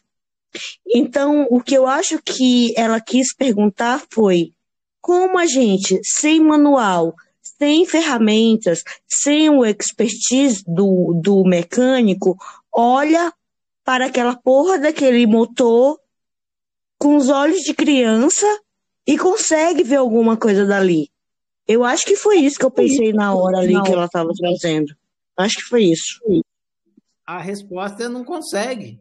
Você não vai conseguir. Quando eu comecei a praticar a, autoanálise, eu também não conseguia. Eu olhava para as minhas questões, ficava sofrendo, ficava, mas por que eu sofro? O que, que tem aqui, meu Deus do céu, tal, e não, não saía, ficava patinando igual vocês. E não tinha um livro da oficina, do Quatrix, para ir lá ler, para me ajudar. Eu tive que, que descobrir sozinho. E agora vocês, além de vocês têm todo o ciclo de estudos aí que ajuda vocês, que eu não tive, ainda tenho, é, tenho os livros e tenho o ciclo de estudos para desenvolver essa competência na autoanálise. Então é normal. No começo você olha e você não vê, você não entende, você sofre e continua sofrendo, mas você tenta, tem que tentar de alguma maneira, tirar a leite daquela pedra ali, porque senão você vai ficar sofrendo. É isso. Tá bom. É, não, tá certo. É isso mesmo, assim, é. Vai, qual só é vai. Qual é o primeiro? Qual é o ensinamento? Tem um ensinamento lá do mestre da felicidade, que é o sexto, que a pergunta é: como que eu faço para parar de sofrer? Qual a resposta? Do mestre da felicidade. Abraço e sofrimento? Sofra, é? É a resposta. Como eu faço para sofra? Como faz para não sofrer? Sofrer. Então, o lance é estar sofrendo, liga a consciência no melhor que você quiser, no você puder, e sofra com, me, com a melhor consciência que você tiver, que aí você vai cada vez desenvolvendo mais. Ou então só sofre e você não vai aprender nada. Mas você vai ter que sofrer para aprender, não tem jeito. Esse é o caminho. É, nossa, faz muito sentido. Beleza. Tá bom, respondeu, obrigado. Valeu, tamo junto. Eu vou aqui pro João que tinha levantado. Você ainda quer falar, João? Se você quiser, levanta a mão de novo. Isso. Calabairava. Que, que porra é? Cala, calabairava. É alguma palavra. Essa palavra é as. Aí é a palavra de ordem que fica na, no perfil da pessoa. Diga, João, tá liberado aí. Eu não estou aparecendo aí, não. Pelo menos eu não estou me vendo. Me cortou, foi?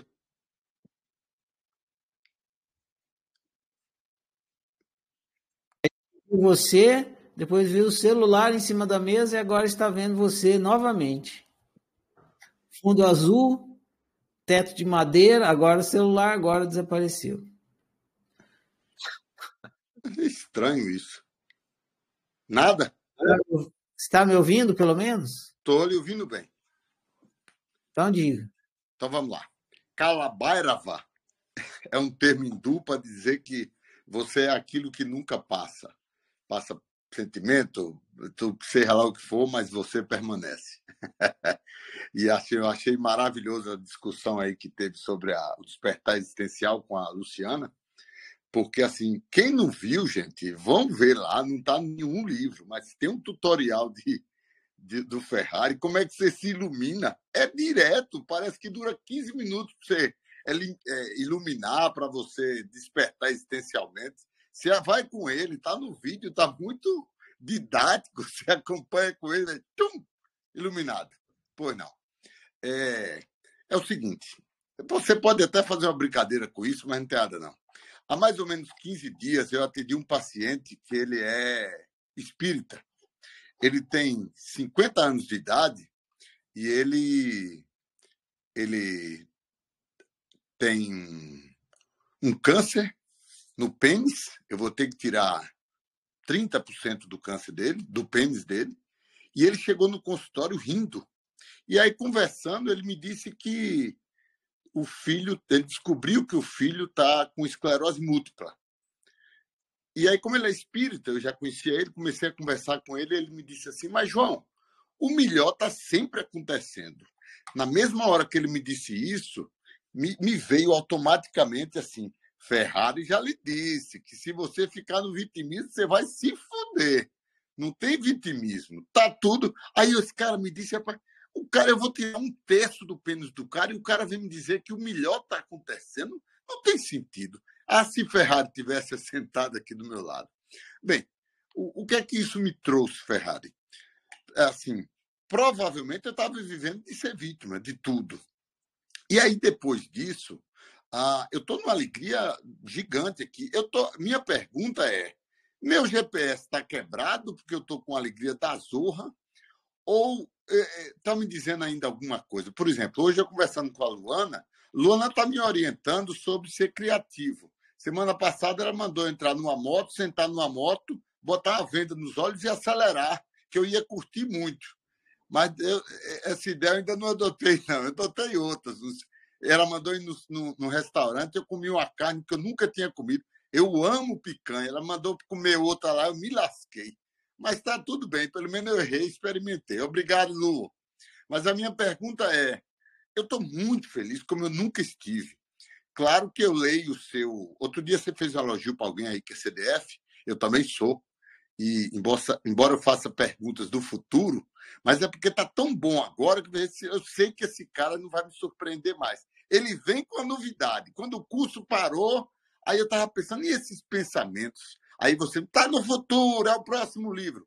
Mas eu lhe pergunto assim: tudo que me vem, e minha, a vida boa não chegou, antes que você me fale isso, a vida boa não chegou, a vida continua a mesma, mas assim, tá tudo maravilhoso, sabe? O que eu enxergava como horrível, para mim tá maravilhoso, porque o melhor tá acontecendo. Se o cara vai perder um, um terço do pênis e tá porreta para ele, como é que eu vou reclamar? O que é que está acontecendo com o meu GPS? Diz aí. Não está acontecendo, nada, não sei, tem que analisar, mas uh, dando um chute, né? Porque a única coisa que eu posso fazer aqui é usar o meu achômetro, fazer uma análise com os dados que você me passou para te dar um feedback. Provavelmente o que está acontecendo, que não, não é novidade, acontece com os alunos, é conforme você vai fazendo o ciclo de estudos, você vai se libertando de um monte de carga desnecessária que você estava carregando, que é o outroísmo, né? Tem um monte de tem que, não pode, não sei o que, que fica prendendo a gente e não deixa a gente viver bem. Então, conforme o ciclo de estudos foi acontecendo, que você foi, inevitavelmente, na hora que você lê um livro, o livro tem o propósito de te guiar para uma auto-observação de um determinado ponto.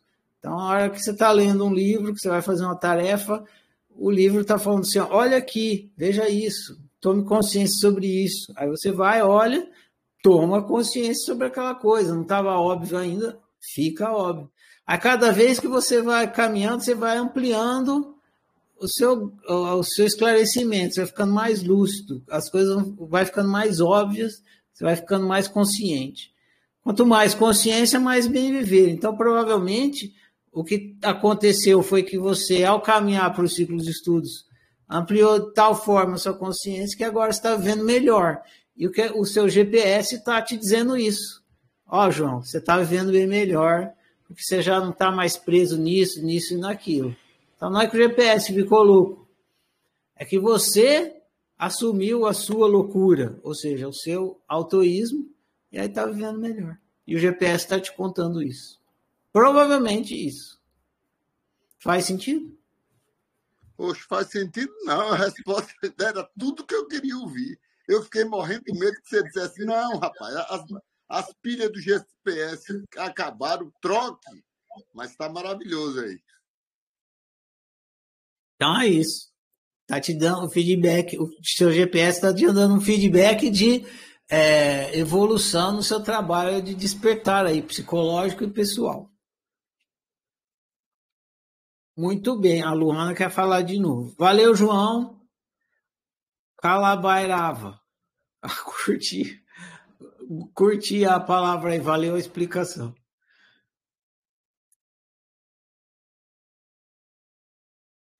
Pronto, Luan, tá liberado.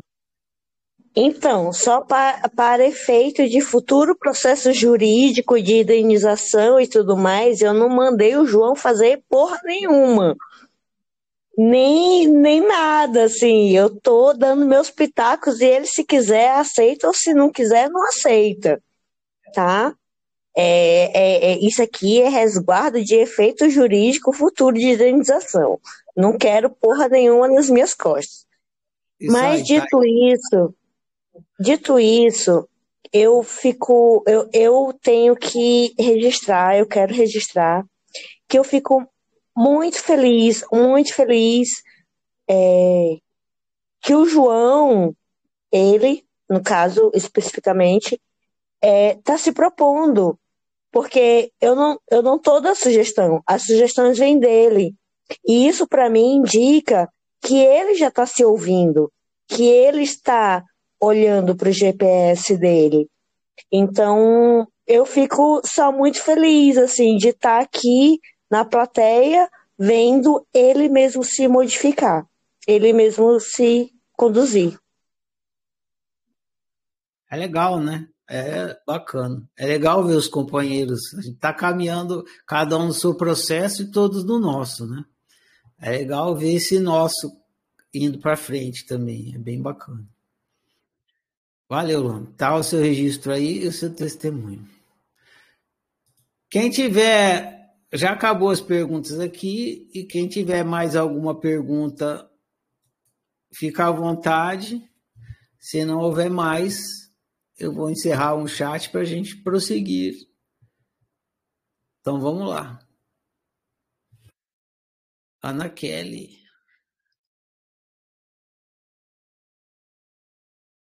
Tá liberado, Ana. Boa noite, Ferrari. Boa noite a todos. Boa. É... Hoje eu passei por um processo de observar e tinha um casal Tinha um casal e uma criança. E eu observei que a mãe controlava, controlava. Eu chamei ela e falei assim: deixa eles serem eles, está tudo bem, está tudo certo. Eu não estou me incomodando, ninguém está se incomodando. Pode ficar tranquila, relaxa, vocês vieram para curtir e ficarem bem, se divertir, tá tudo bem. Mas assim, a tensão era tão grande, nossa, uma loucura, né? Observando e falei, caraca, pensar que eu já estive no lugar dela, né, fazendo isso, controlando, pensando o que o outro está pensando, enfim. E é estranho observar e, e, ver a pessoa fazendo uma coisa dessa. Só que eles não têm a mínima ideia de nada, né? Enfim, tudo bem. Sendo o que eles estão sendo. E o que eu, que eu toquei nesse assunto porque eu vejo aqui dentro do nosso grupo várias pessoas que não admitem. Aqui, muitos não admitem, né? Como o livro diz, primeiro aceitar, né? Que está louco. E eu tô lembrando do filme, né? Porque eu vi o filme para terça-feira, eu tô afiada. Então, as pessoas não admitem e continuam batendo na mesma tecla, pessoas bem mais antigas do que eu. E eu fico assim, mas espera aí, tá, Aí eu digo, tudo bem, cada um, um trilhando seu caminho, mas eu gostaria de saber como fica para você? Como que a minha admiração por você é muito grande, porque como que você vendo um aluno velho, 300 anos aqui dentro dessa porra, repetindo a mesma coisa. Como que você lida com isso? Eu estou perguntando para você porque eu aqui fora quero ter maestria para poder lidar com isso, com as pessoas que eu sei que têm um certo entendimento e batem na mesma tecla, não admitindo a loucura, né? Hoje eu admito que eu sou louca, tô toda errada, altruísta, os caralho. Eu sei, né? Impositiva, tudo eu hoje sei.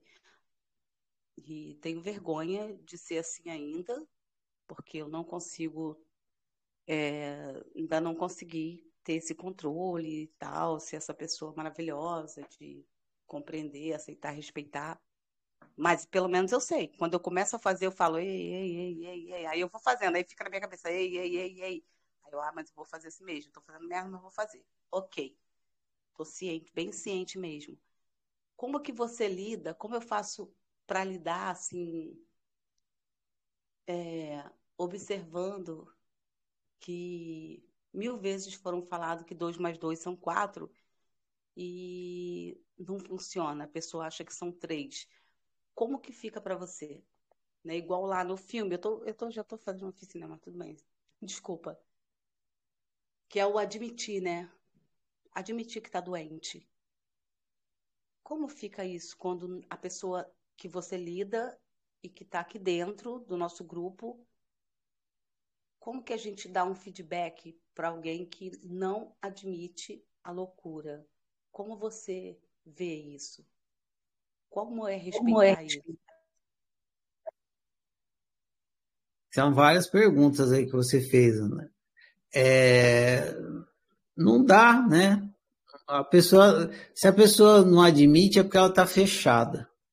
Se ela está fechada e você vai falar, ela se fecha mais ainda. Ontem, vou contar duas histórias. Ontem era domingo, ontem era, ontem era domingo. Domingo eu vou andar de skate numa. Uma, eu geralmente ando de skate no clube, mas domingo eu vou andar de skate numa outra pista, uma pista da prefeitura que tem. Nem é da prefeitura, os skatistas mesmo que criaram a pista. Fica num lugar ali, tipo uma praça. E lá eu encontro muita gente, né? Diferente do clube, tem pouca gente, lá tem muita gente.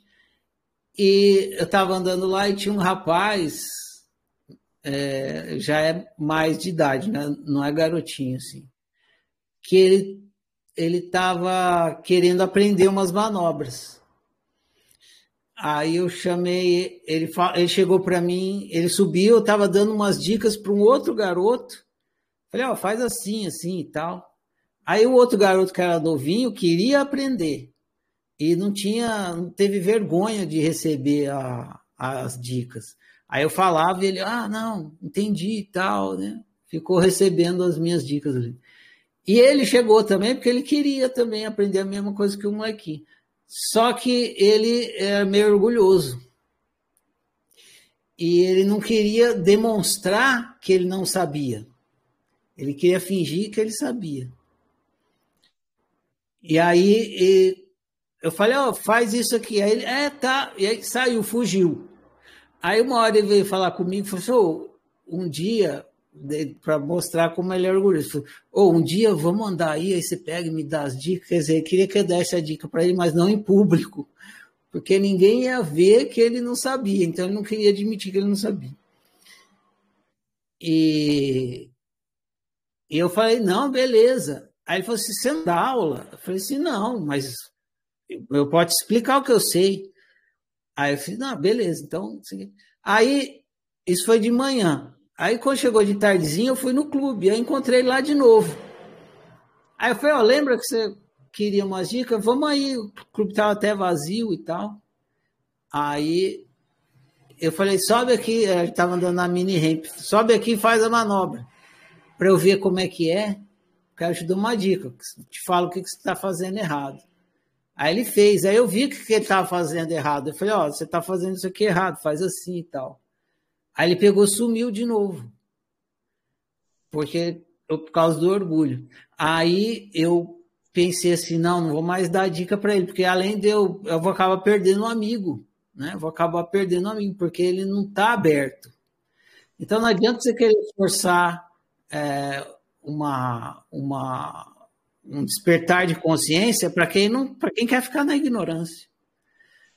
No caso desse desse amigo meu é por conta do orgulho. É o orgulho que é que não deixa ele abrir a porta. Ele quer fingir que ele sabe. E se ele fingir que ele sabe, ele nunca vai saber e aprender de verdade, porque você fingir que você sabe é quando você não sabe. Se eu falar isso para ele que eu estou falando aqui, aí mesmo que ele vai se fechar. Aí, que, que eu, eu pensei, na segunda vez que eu vi que ele se fechou, que ele fugiu, eu falei assim: não, não vou falar mais nada. A não ser que ele chegar para mim e pedir, senão eu não falo mais. Essa é uma coisa. Outra coisa, outra história interessante, é. Quando eu fui participar do, do, do, do AAA. Não é AA. Eu já contei essa história antes é, o AA é os Alcoólicos Anônimos. Né? Eu fui participar do DA, acho que era DA, era Devedores Anônimos. Era pessoas que gastavam dinheiro compulsivamente, que faziam muita dívida. Gastavam, e aí tem um grupo que segue, não sei se vocês sabem, mas tem vários grupos que usam a mesma estrutura de funcionamento dos alcoólicos anônimos começou com os alcoólicos anônimos, depois expandiu. Então, eles usam a mesma estrutura. Então, tem o DA, que é os devedores anônimos, tem os, é, é, os, Quem come demais, não sei como é que é, mas é alguma coisa de, de comer anônimo também, e é por aí vai. Tudo quanto é compulsão, vício, tem de, do mesmo esquema dos alcoólicos anônimos tem. Esse que eu fui era DA, devedores anônimos. E eu fui, e eu não era. Eu não fui lá para me tratar, eu fui para fazer companhia para uma pessoa. Se a pessoa não estava com coragem de ir sozinha, ela falou assim: ah, vamos comigo. Aí tá bom, aí eu vamos lá, né? Vai te ajudar, eu vou. Então eu entrar, eles me deixavam entrar na reunião, não sei se, se foi uma exceção ou se geral deixa, mas eu não podia abrir a boca. Eu tinha que ficar lá na reunião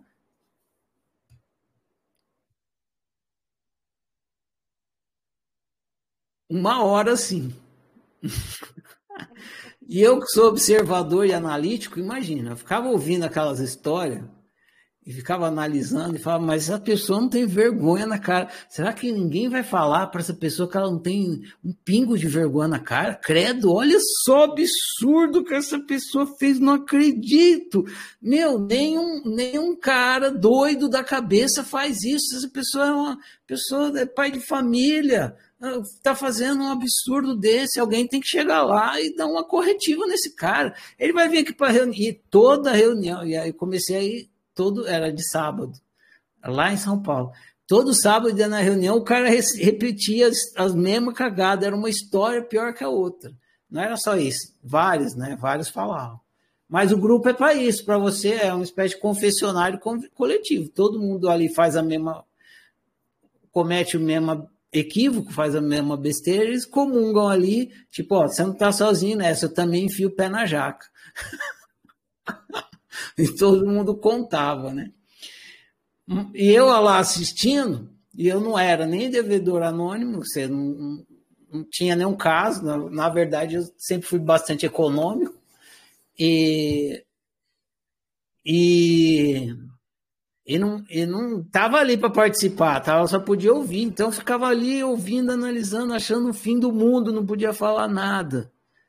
E aí tinha esse cara, que era o pior de todos. Nossa, mas como esse cara fazia merda. Nossa, ele gastava o dinheiro da, da algumas coisas que eu lembro. Eu lembro que era um absurdo.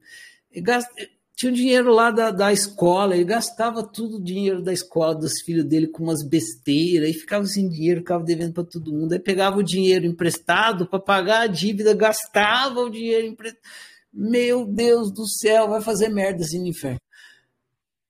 Só que eu não podia falar nada e ninguém podia falar nada, porque é uma regra da reunião do AA. Não tem réplica. Não sei se já participaram. Se vocês não participaram, participe. Não é à toa que faz tanto sucesso. A mágica é essa. Não tem réplica. Ninguém analisa você. Você é só tem a parte do desabafo. O cara chega lá, descarrega. Aí eu ficava ali e eu falava, não, não acredito. Vai, faz um, vai passar um ano ninguém vai dar um corretinho nesse cara. Então eu ia na outra semana, na outra semana, na outra semana. Ninguém corrigiu o cara porque não tinha isso e tal. Só que o cara falava. E quando ele falava, ele ouvia. Ele falava e ele era obrigado a se ouvir falando, né? Porque para ele falar, no mínimo, ele tinha que pensar o, o que ele estava falando, para contar. E aí foi que eu tive uma das experiências mais bacanas nessa, nesse, nesse campo da terapia. Sem ninguém, nenhumzinho, jamais censurar o cara, dar um feedback, nada, sem fazer nada, deixar só o cara ficar falando lá, o cara mudou sozinho ele mudou sozinho. Chegou um dia lá que ele chegou e falou: gente, parei, não fiz, tive, ah, não tô, eu tomei vergonha, entendi, olha só os absurdos que eu fazia. Eu falei, meu, da onde que, como é que brotou essa consciência do cara, meu? Como é que o cara despertou? Ele, de repente, ele ficou lúcido, entendeu todas as merdas que ele estava fazendo. Ele entendeu todas as merdas que ele estava fazendo porque ele foi falando as merdas que ele estava fazendo. Né? Processo terapêutico. É isso que eu faço na oficina. Eu deixo vocês falar, fazerem merda e fazer as merdas. Quem sabe um dia vocês despertam, não está no meu controle, está na mão de vocês, né? Ah, quando vocês fazem a tarefa, é uma oportunidade para isso, para vocês falarem. Eu vejo, tem vezes que eu ouço a tarefa de vocês e falo, não acredito, vai passar, vai passar, já está fazendo o ciclo de estudos pela terceira, quarta vez fica repetindo meu livro igual papagaio, que não vai adiantar para nada, né? Acho que não, mas pelo menos a pessoa está falando ali, quem sabe ela está refletindo um pouco, está entrando um pouquinho. No meu caso, assim, é, eu, é, eu acredito que se vocês andarem um milímetro já está bom. Então, seja lá o, o o tanto que vocês fiquem rodando, patinando no mesmo lugar, se num determinado momento vocês pararem de patinar um pouquinho, deslocarem um milímetro, tá bom, já foi alguma coisa. Tem uma. Só para terminar com uma história aqui, essa, essa reflexão. Tem uma historinha que é da estrelinha do mar, é bem bonita, não sei se vocês conhecem. Né? Diz que um velhinho, acho que é o velhinho, é, acho que é um velhinho. Velhinho chegou de manhã. Se não for também, não atrapalha. Se eu errar os personagens. O velhinho chegou de manhã na, na praia e estava cheio de conchinha do mar. E era bem cedo. E se a hora que o sol chegasse, ia secar todas as estrelinhas. Então, não ia. Elas iam morrer. Então, ele começou a pegar as estrelinhas da, da beira da praia e jogar na água. Pegava a estrelinha, sim, uma praia inteira de estrelinha do mar, assim. Aí ele pegava pacientemente uma estrelinha e jogava. Pegava pacientemente uma estrelinha e jogava. Aí chegou uma criança e falou: Ô vovô, ô vovô, olha o que você está fazendo, vovô. É a praia inteira de estrelinha do mar. Daqui a pouco o sol já está saindo, já está no horário do sol sair, daqui a pouco sai, vai queimar tudo. Que diferença faz? Aí o velhinho pegou uma estrela, jogou no mar. Para essa aqui eu fiz toda a diferença. Então é isso. Se você, se eu deixo vocês rodarem aí, se, se andar um milímetro, para mim já fez toda a diferença, porque o propósito do trabalho é isso, que vocês andem um pouquinho para frente. O que importa não é o tamanho do passo, é a direção. Então, saiu do altruísmo um milímetro, foi para o altruísmo, tá bom. Respondi, Ana. É, assim, eu, eu compreendi porque você, né, tá passos à frente, muitos, muitos passos à frente. Eu compreendo você, só que a minha cabeça, ela pensa assim, é, como lidar com essa situação? Então, se eu falar, a pessoa vai se calar. E se eu me calar, é, então eu vou estar tá sendo indiferente, eu vou tá, estar sendo talvez submissa, não sei se cai bem submissa, mas porque eu tenho eu tenho da hora que a pessoa fala, eu tenho um retorno para dar. Eu sou muito boa para dar o um retorno, porque o problema dos outros é fácil resolver, né? Quero ver resolver o seu. Então, para olhar o problema dos outros é fácil. Quando a pessoa fala, eu sempre tenho algo para dar, assim, não não pega a direita ou a esquerda, não. Eu, eu tenho um, um, feedback assim, observa a direita e a esquerda, quantas vezes você olhou a direita e a esquerda, qual que você escolheu e tal. Eu sempre tenho algo para dar um retorno.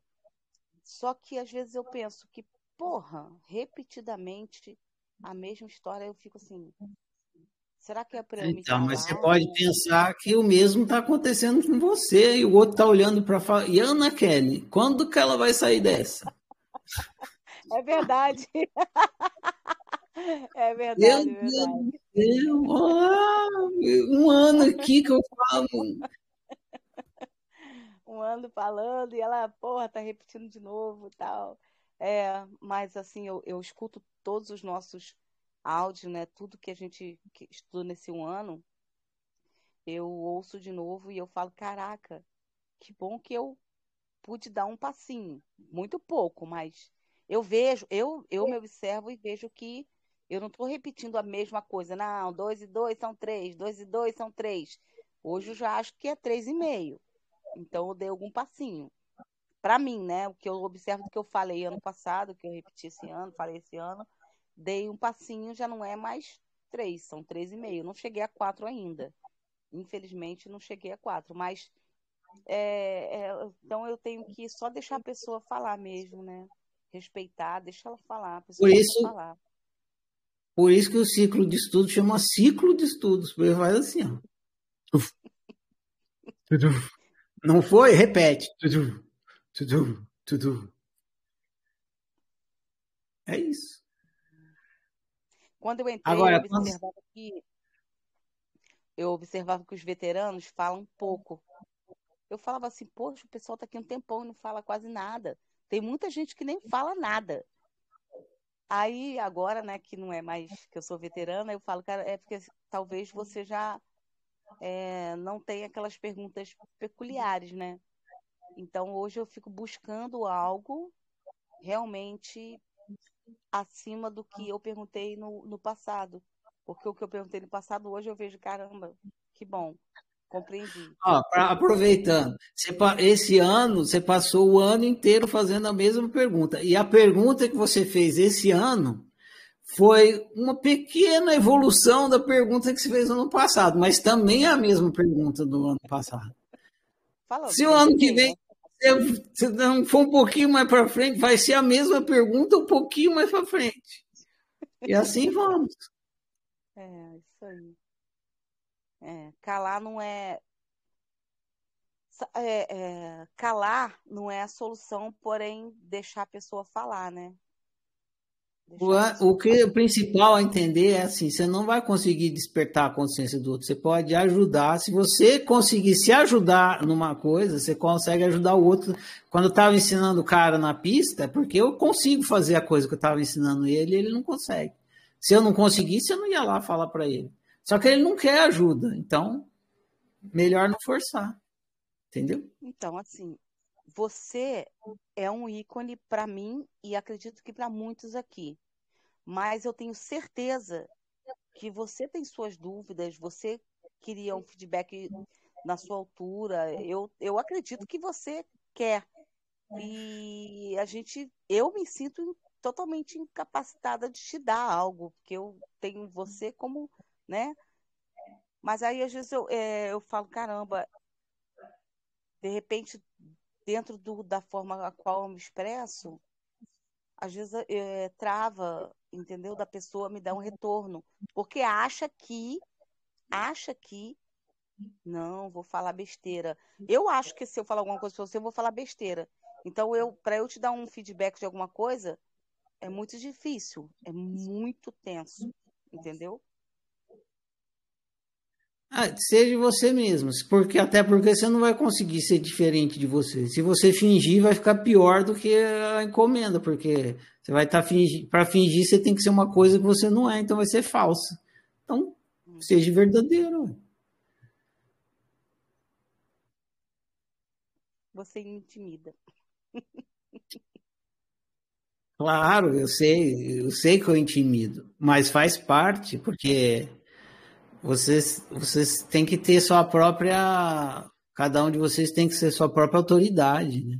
Vocês olham para mim e me veem como autoridade. Eu sou autoridade de mim mesmo, né? e nas coisas que eu sou. E vocês têm que ser autoridade em si mesmos. Né? E aí, aí se, quando duas autoridades conversam, aí tem uma troca. Agora, se só um entende do assunto e o outro não entende nada, fica isso, né? O professor dá, o aluno só recebe. Não tem como ser diferente. Agora, quando o aluno recebe, se ele pratica, ele pro, pro, produz a própria autoridade dele no assunto, ele consegue interagir em pé de igualdade com o professor. Mas precisa praticar. Não adianta você, você não praticar e vir querer debater comigo uma coisa que você não, não experimentou na prática. Primeira palavra que você fizer, eu te dou uma rasteira, você cai de bunda. Aí fico ali sentado chorando, esperneando. É. Tá ótimo, Ferrari. Eu já, eu já falei isso aqui, e não é uma coisa, eu falo de uma forma positiva. O dia mais feliz para um professor é quando o aluno chega assim, aponta o dedo na cara do professor, fala que ele está errado e explica o equívoco. Quando alguém fizer isso comigo, eu vou ficar contente. Sinal que a pessoa pegou o que eu falei, processou, produziu seu próprio autoconhecimento ao nível tal que conseguiu explicar para mim que eu estava equivocado numa coisa que eu passei. E eu não vou ficar bravo, vou ficar muito feliz quando isso acontecer. E todo professor, todo professor ficaria. Porque o que o professor espera é que o aluno se torne mestre no que ele está naquela matéria que está sendo estudada ali. Porque se o professor está passando aquela matéria, é porque ele ama aquela matéria. Então ele quer que todo mundo desenvolva naquela matéria. Ele não quer ficar ali é, só ele desenvolvido. É, eu sou uma aluna dedicada, sempre fui. Apesar que essa sua matéria é bem, bem mais complexa, né? Então, é passinho de tartaruga, mas eu sempre cheguei para meus professores e fiz de forma diferente a qual eles me explicavam. Aí ele falava, não, mas eu não passei isso. Eu falei, mas professor, senta aqui que eu vou te explicar. Aí ele fala, caramba, não, tá certo, tá correto. E eu ficava toda feliz, né? De ter desenvolvido uma fórmula diferente, porém correta. Um dia eu vou conseguir. Uhum. Pois é, em questão de língua portuguesa, todos vocês estão na minha frente, porque eu recebo de correção de língua portuguesa aqui, eu agradeço. Fazer o quê? Vou aprendendo. O ano passado eu quase que aprendi como é que usava a crase, de tanto que me corrigiram na tal da crase. Então, cada um com a sua competência e com a sua autoridade. Não vou discutir com quem tem autoridade. Eu vou estudar para entender. Beleza, Ana Kelly? Beleza, obrigada. Então tá, valeu. Ó a Luana aqui. Luana, com seu anel de poder. É, com meu anel de poder, tô aqui tentando. Ah, tentando. Tentando não sei o quê. Mas, enfim, esse questionamento, esse questionamento da, da, da Ana Kelly e algumas coisas que você falou trouxe para uma, uma realidade de hoje que a gente viveu é, no grupo de um chat, que foi a questão do do que você falou do deixa falar, deixa falar, deixa jogar e deixa colocar. A gente tem uma participante ali no grupo de um chat que quem, quem participa ali, eu acho que tá ciente de, de, de, quem, eu, de quem eu tô falando. E aí teve um colega um, ali, ali no grupo do chat que colocou que você tolir, é, e não é a primeira vez que você tolhe, a manifestação dela colocou como é, ah, isso é uma ditadura, isso é um, uma coisa impositiva. E aí, agora você falando com a, com a Ana, me, me incomodou pela primeira vez essa questão do, da moderação, da moderação do chat que, de novo, que de novo não, né? Que pela primeira vez eu entendo que é a sua casa, que é o seu grupo, que, é, que são as suas regras, e a gente está aqui, da feita que a gente entra, a gente tem que admitir.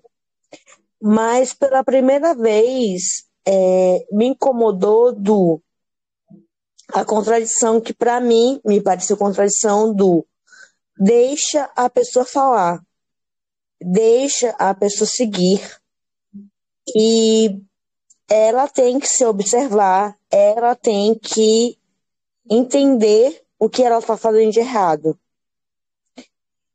Aí a gente está com esse dilema hoje no grupo. E não é a primeira vez que acontece esse dilema no grupo.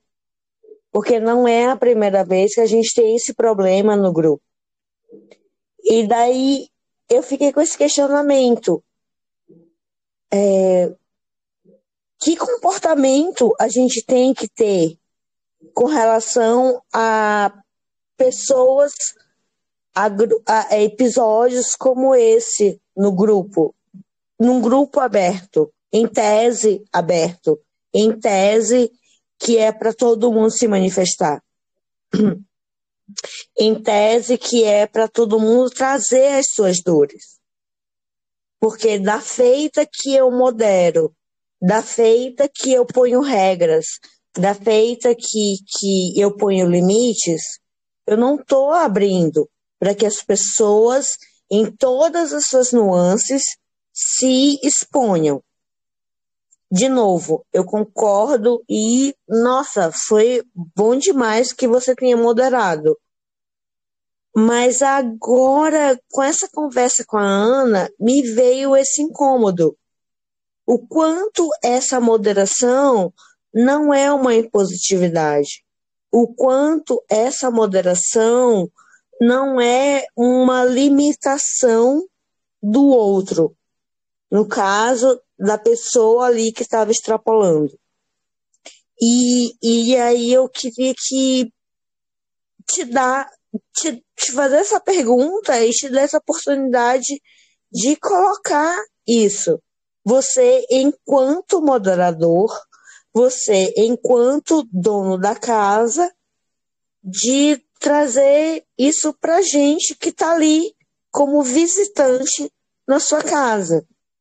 Até para saber o quanto eu, como visitante, posso ou não querer dentro da sua casa.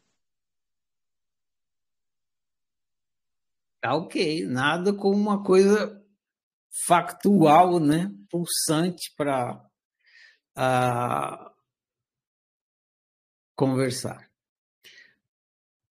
Toda toda convivência acontece dentro de um sistema de organização, mesmo que o sistema de organização fosse assim.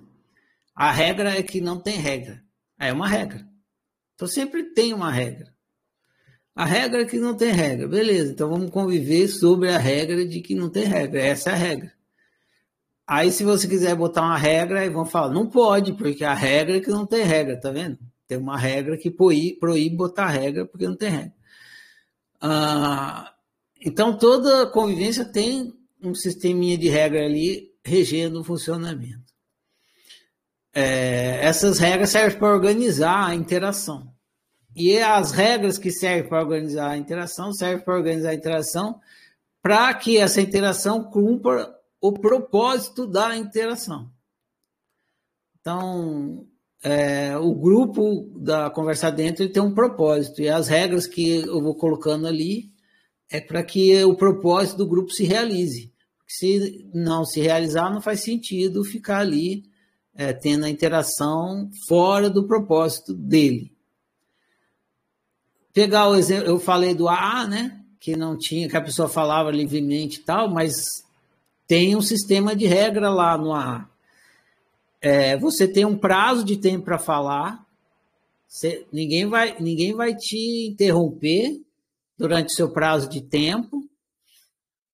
E quando terminar, e em nenhum momento algum da reunião, as pessoas vão te analisar ou vão te perguntar ou nada, não tem interferência. A pessoa começa o prazo dela, fala, mas tem um prazo de tempo. Pá, na hora que está chegando, que está estourando o prazo de tempo da pessoa, o, o coordenador do AA levanta uma plaquinha e fala: está escrito lá um minuto, dois minutos. Você sabe que você tem mais um minuto para concluir o que está falando.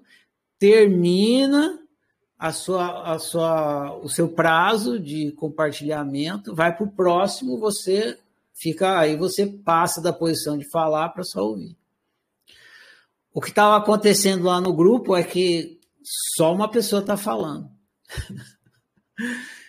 e, e, e, nem está falando, né? Ficou é, assim. Uma coisa é você estar tá ali trocando ideia, conversando, batendo papo. Outra coisa é você ficar usando o grupo como mural de, de postagem, de, né, como se fosse um blog, ou como se fosse o seu Facebook, né? O grupo ficar postando as coisas, encaminhando tudo ali. Então tava isso tudo estava fazendo sair do propósito do grupo. Então, eu tomei decisões ali e tomo sempre, né? Não só na, com uma pessoa, mas em relação a todos, para que vocês ali em grupo consigam ter uma interação que realize o propósito do grupo. E o propósito do grupo é vocês conversarem como oficineiros. O, o, grupo Conversa Dentro não tem o propósito de ser a mesma coisa que um eurecário. Então, é, quando você está dentro de um. No grupo, nos grupos de pra. Aonde que se faz um trabalho de terapia dentro da oficina? É no grupo da Conversa Dentro? Não. É no ciclo de estudos? Não. Aonde que é? É nos grupos de práticas, que chamam eurecários. Ali é o lugar certo para a pessoa poder falar tudo que ela tem das suas coisas e tal, tal, e depois fazer análise. E tal, tal. Ali é o espaço reservado terapêutico.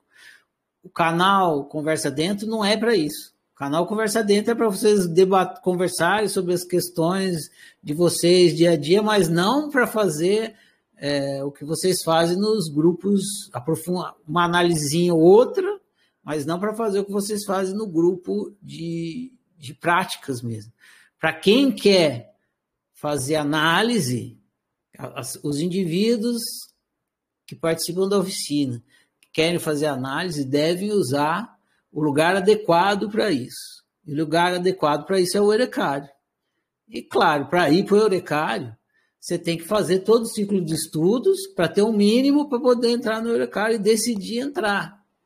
Que não é o caso dessa pessoa.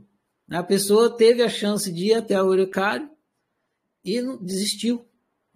Aí vai querer usar o grupo da conversa dentro para fazer o que tem que fazer no mercado, não pode, está no lugar errado. Então, tomo atitudes para as coisas certas acontecerem no lugar certo das coisas certas, e é assim que eu vou usando a moderação. Teve outras pessoas, teve uma pessoa no começo desse, desse ciclo de estudos que estava sofrendo para caralho, veterano antigo, veio pedir para mim, para entrar no ciclo de estudos porque queria ir para o Eurecário, porque a vida estava um inferno, não sei o quê. Aí o ciclo de estudos já tinha começado. Para que a pessoa pudesse chegar até os Eurecários, eu deixei ela entrar no ciclo de estudos do meio do caminho, pedi que ela fizesse, já começado, né? não é no meio do caminho, mas no, já tinha passado algumas, duas ou três ou quatro livros, Falei, você faz as tarefas anteriores, você alcança a turma e você vai, pega o busão e vai até o, o Eurecário, que é o que você está querendo, que é que você quer. que, que é Para muitas pessoas, o Eurecário é o quê? É terapia, terapeuta de graça, né? Vou fazer terapia gratuita. Então, vai, passa chega lá no Eurecário para fazer terapia gratuita. E a pessoa ia poder fazer isso.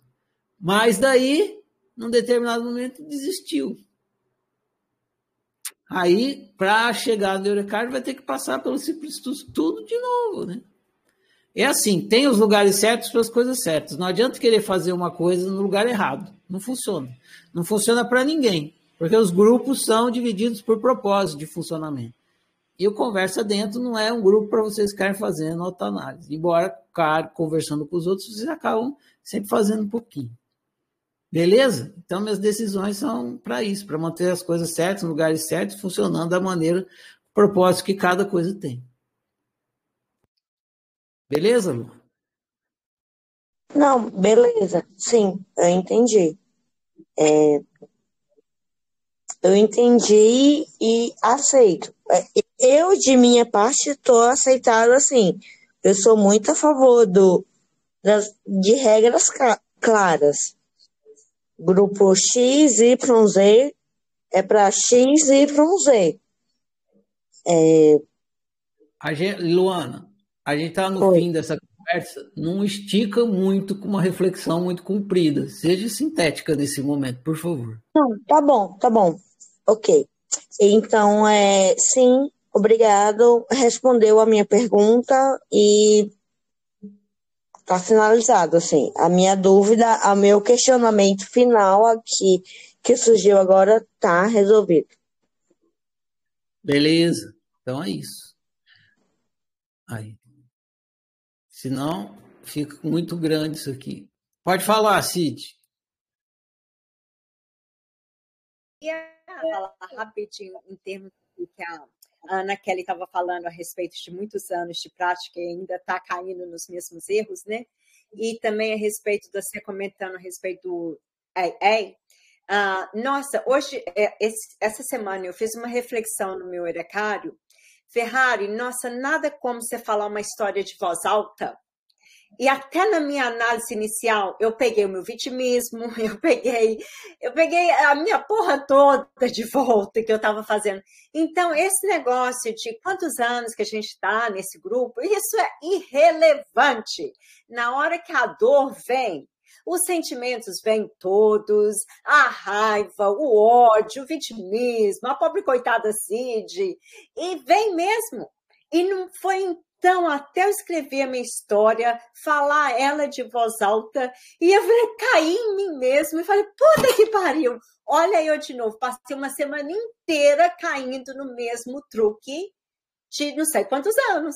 Então, quer dizer, é um trabalho, é um trabalho mesmo, e é isso mesmo, falando de voz alta, é a única maneira da gente se corrigir. E comparar um com o outro, porque está não sei quantos anos fazendo serviço com você, irrelevante, cada um no seu processo, cada um no seu tempo, na sua oportunidade. E, e acho que é isso mesmo. Cabe a cada um de nós nos acordar sozinhos, eventualmente, mas nada como falar de voz alta. De voz alta faz a gente se colocar naquele sapato de novo. Era só isso que eu queria dividir. Legal, Cid, valeu. Bem observado. Isso aí. Independente de, de quanto tempo, importante é a gente andar para frente. O que importa não é o tamanho do passo, mas a direção. Diga lá, Alexa. Vou ser rápida também. Olá para todos. É o seguinte, eu já passei por várias circunstâncias nos dois oracários quais eu participei, circunstâncias difíceis de lidar, mas a primeira coisa que eu fazia, se está me incomodando, eu voltava a olhar para mim, porque o outro está no processo dele. E se ele não está reconhecendo na dor, tá, muito provavelmente é o próprio mecanismo de defesa dele, de proteção, que dói muito para entrar. Então, para ele, deve estar tá muito mais doloroso do que se colocar para fora e admitir. É muito difícil admitir porque dói muito. Então, cada um tem o seu processo, a sua dificuldade. Né? Eu, por exemplo, sou uma que me rasgo desde o início, decidi e tudo, eu consigo. Mas para aquele que está ali, aquela ostra, é muito mais dolorido, muito mais difícil. E como a Sidneia falou, cada um no seu processo, e e respeitando a dor do outro, o momento do outro, o ritmo do outro. Eu vou dar o meu feedback à medida que eu vejo o que ele aguenta escutar de mim, né? Tentando é, fazê-lo ouvir, como você diz, tratando cada um de forma diferente a partir do momento que você observa que aquele não está dando conta, ele não está te ouvindo. É, às vezes fala alguma coisa para um e ele se torna, às vezes, até vem para o ataque para se defender. Aí, opa, vou dar, vou dar meu passo para trás, porque essa pessoa tá, tá difícil para ela. Então, se está incomodando, se eu estou querendo dar um empurrão naquele ali, ele não está admitindo, eu vou voltar a olhar para mim, por que, que eu quero fazer isso? De certa forma, eu estou querendo impor um ritmo para ele, ou o que eu acho certo para ele. Né? Isso aqui explanando pela minha experiência, pelas várias dos vários momentos que já passei nos dois eurecários. E é transformador a partir do momento que você volta a olhar para você e permite soltar o outro, e ali dentro do grupo você praticar o jogo da liberdade, né? Cada um no seu processo. E quanto ao fato do chat, eu vi dessa forma, uma pessoa jorrando ali, como se ali fosse uma caixa de arquivo parece que não tá, ela mesma nem ouviu. Não tem uma troca, como você disse, está sozinha e está interferindo de uma forma que não deixa o grupo interagir, atrapalha. Então, eu acho que tem que ter os critérios, sim, para que a coisa flua como estava fluindo. Porque, de repente, chega e domina tudo e não está nem aí se tem um outro, e a própria pessoa não comenta sobre o que ela postou. Então, acho que tem que ter, sim, não no sentido de obrigação, mas se não tiver critérios, eu estou mudando regras para critérios, porque a hora que fala regra, vira, parece que é um soldado, e não é. É para organizar e para a coisa fluir e poder acontecer. E já foram dadas várias chances. Você fala do diálogo, né? Vamos dialogar, não vou impor. Você não impõe, você dialoga, você dá chance, você explica, você faz análise, coisa que no meu tempo, nos ciclos passados, se eu fosse perguntar, não, eu não sou terapeuta de ninguém, mas você ainda dá, dá os apontamentos.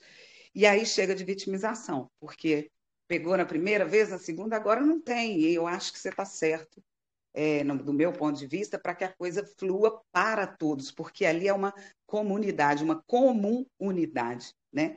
Para que todos participem da mesma forma, sem tanta interferência, poluição, é isso. Vira uma poluição visual e até mesmo para a interação ali. É isso que eu queria falar. Valeu, Alex. Valeu o compartilhamento aí e as observações. Vou passar aqui para o Reinaldo. Pode falar, Reinaldo. Bom, Ferrari, é, é importante dizer, né, porque o pessoal está em reta final para entrar nos grupos de, de, prática. Essa questão de tempo de prática, de estar tantos anos ou poucos anos, ela é relevante, como disse a Cid. Eu mesmo sou um dos mais velhos aqui. E já tive coragem de admitir nos meus orecários que tem gente muito mais nova do que eu, que parece que está muito além, e aprendi muito com essas pessoas. A gente chegou naquela conclusão daquele Diário da Consciência que eu mesmo vinha, vinha participando por, por protocolo, para não sair. Mas é o meu passo. E tem aumentado gradativamente. Então, o que eu quero deixar para os mais novos aí que vão entrar, que não se preocupem com isso. Cada um tem o seu tempo, independente de ser seis anos, cinco anos, é a mesma coisa. Que siga o passo dele pronto. É isso. Isso aí, Reinaldo, isso mesmo. Valeu, grato pelo compartilhamento. Vamos ver, vamos ver quem dos calouros vai ter coragem de seguir aqui para as práticas, né? Aí eles vão entender tudo na, na prática. A Jéssica aqui. Diga lá, Jéssica.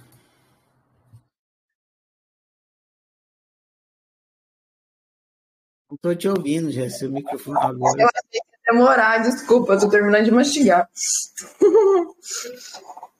Mas eu queria Fala. saber. Fala assim, Massachusetts. Nossa Senhora.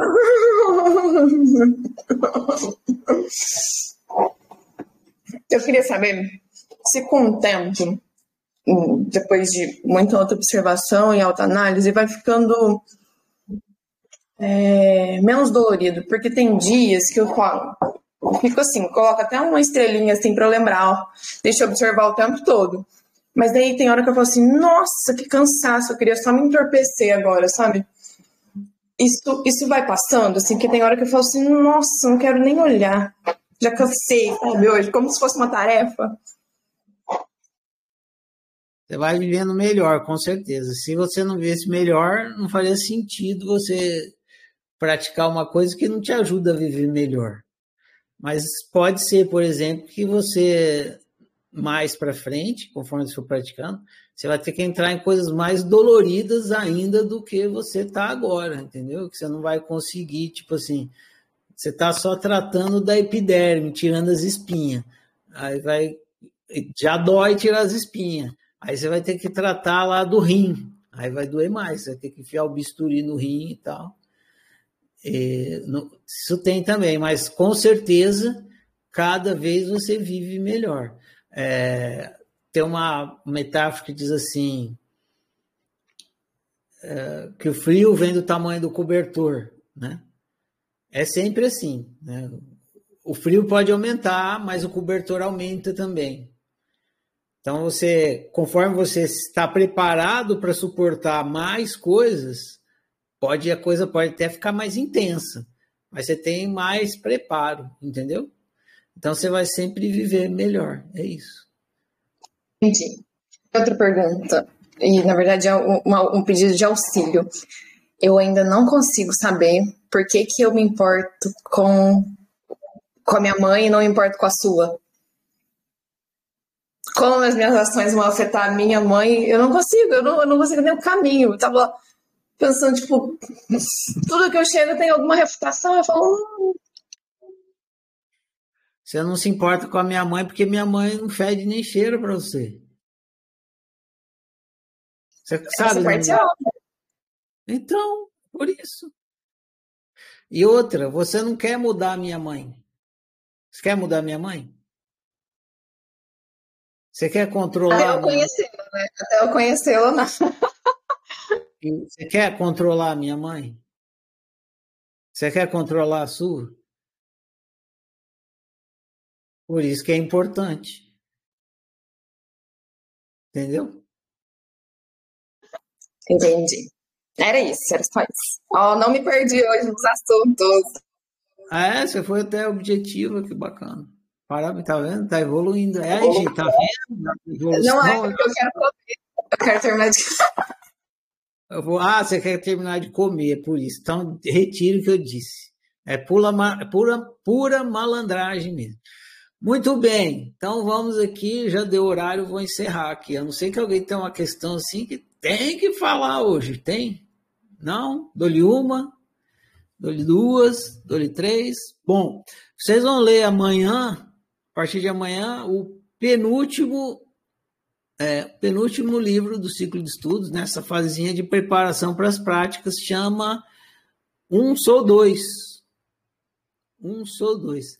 O propósito desse livro é ajudar vocês a entenderem o processo de autoanálise, como que acontece, de pensar o pensamento e tal. Então, ele vai falar.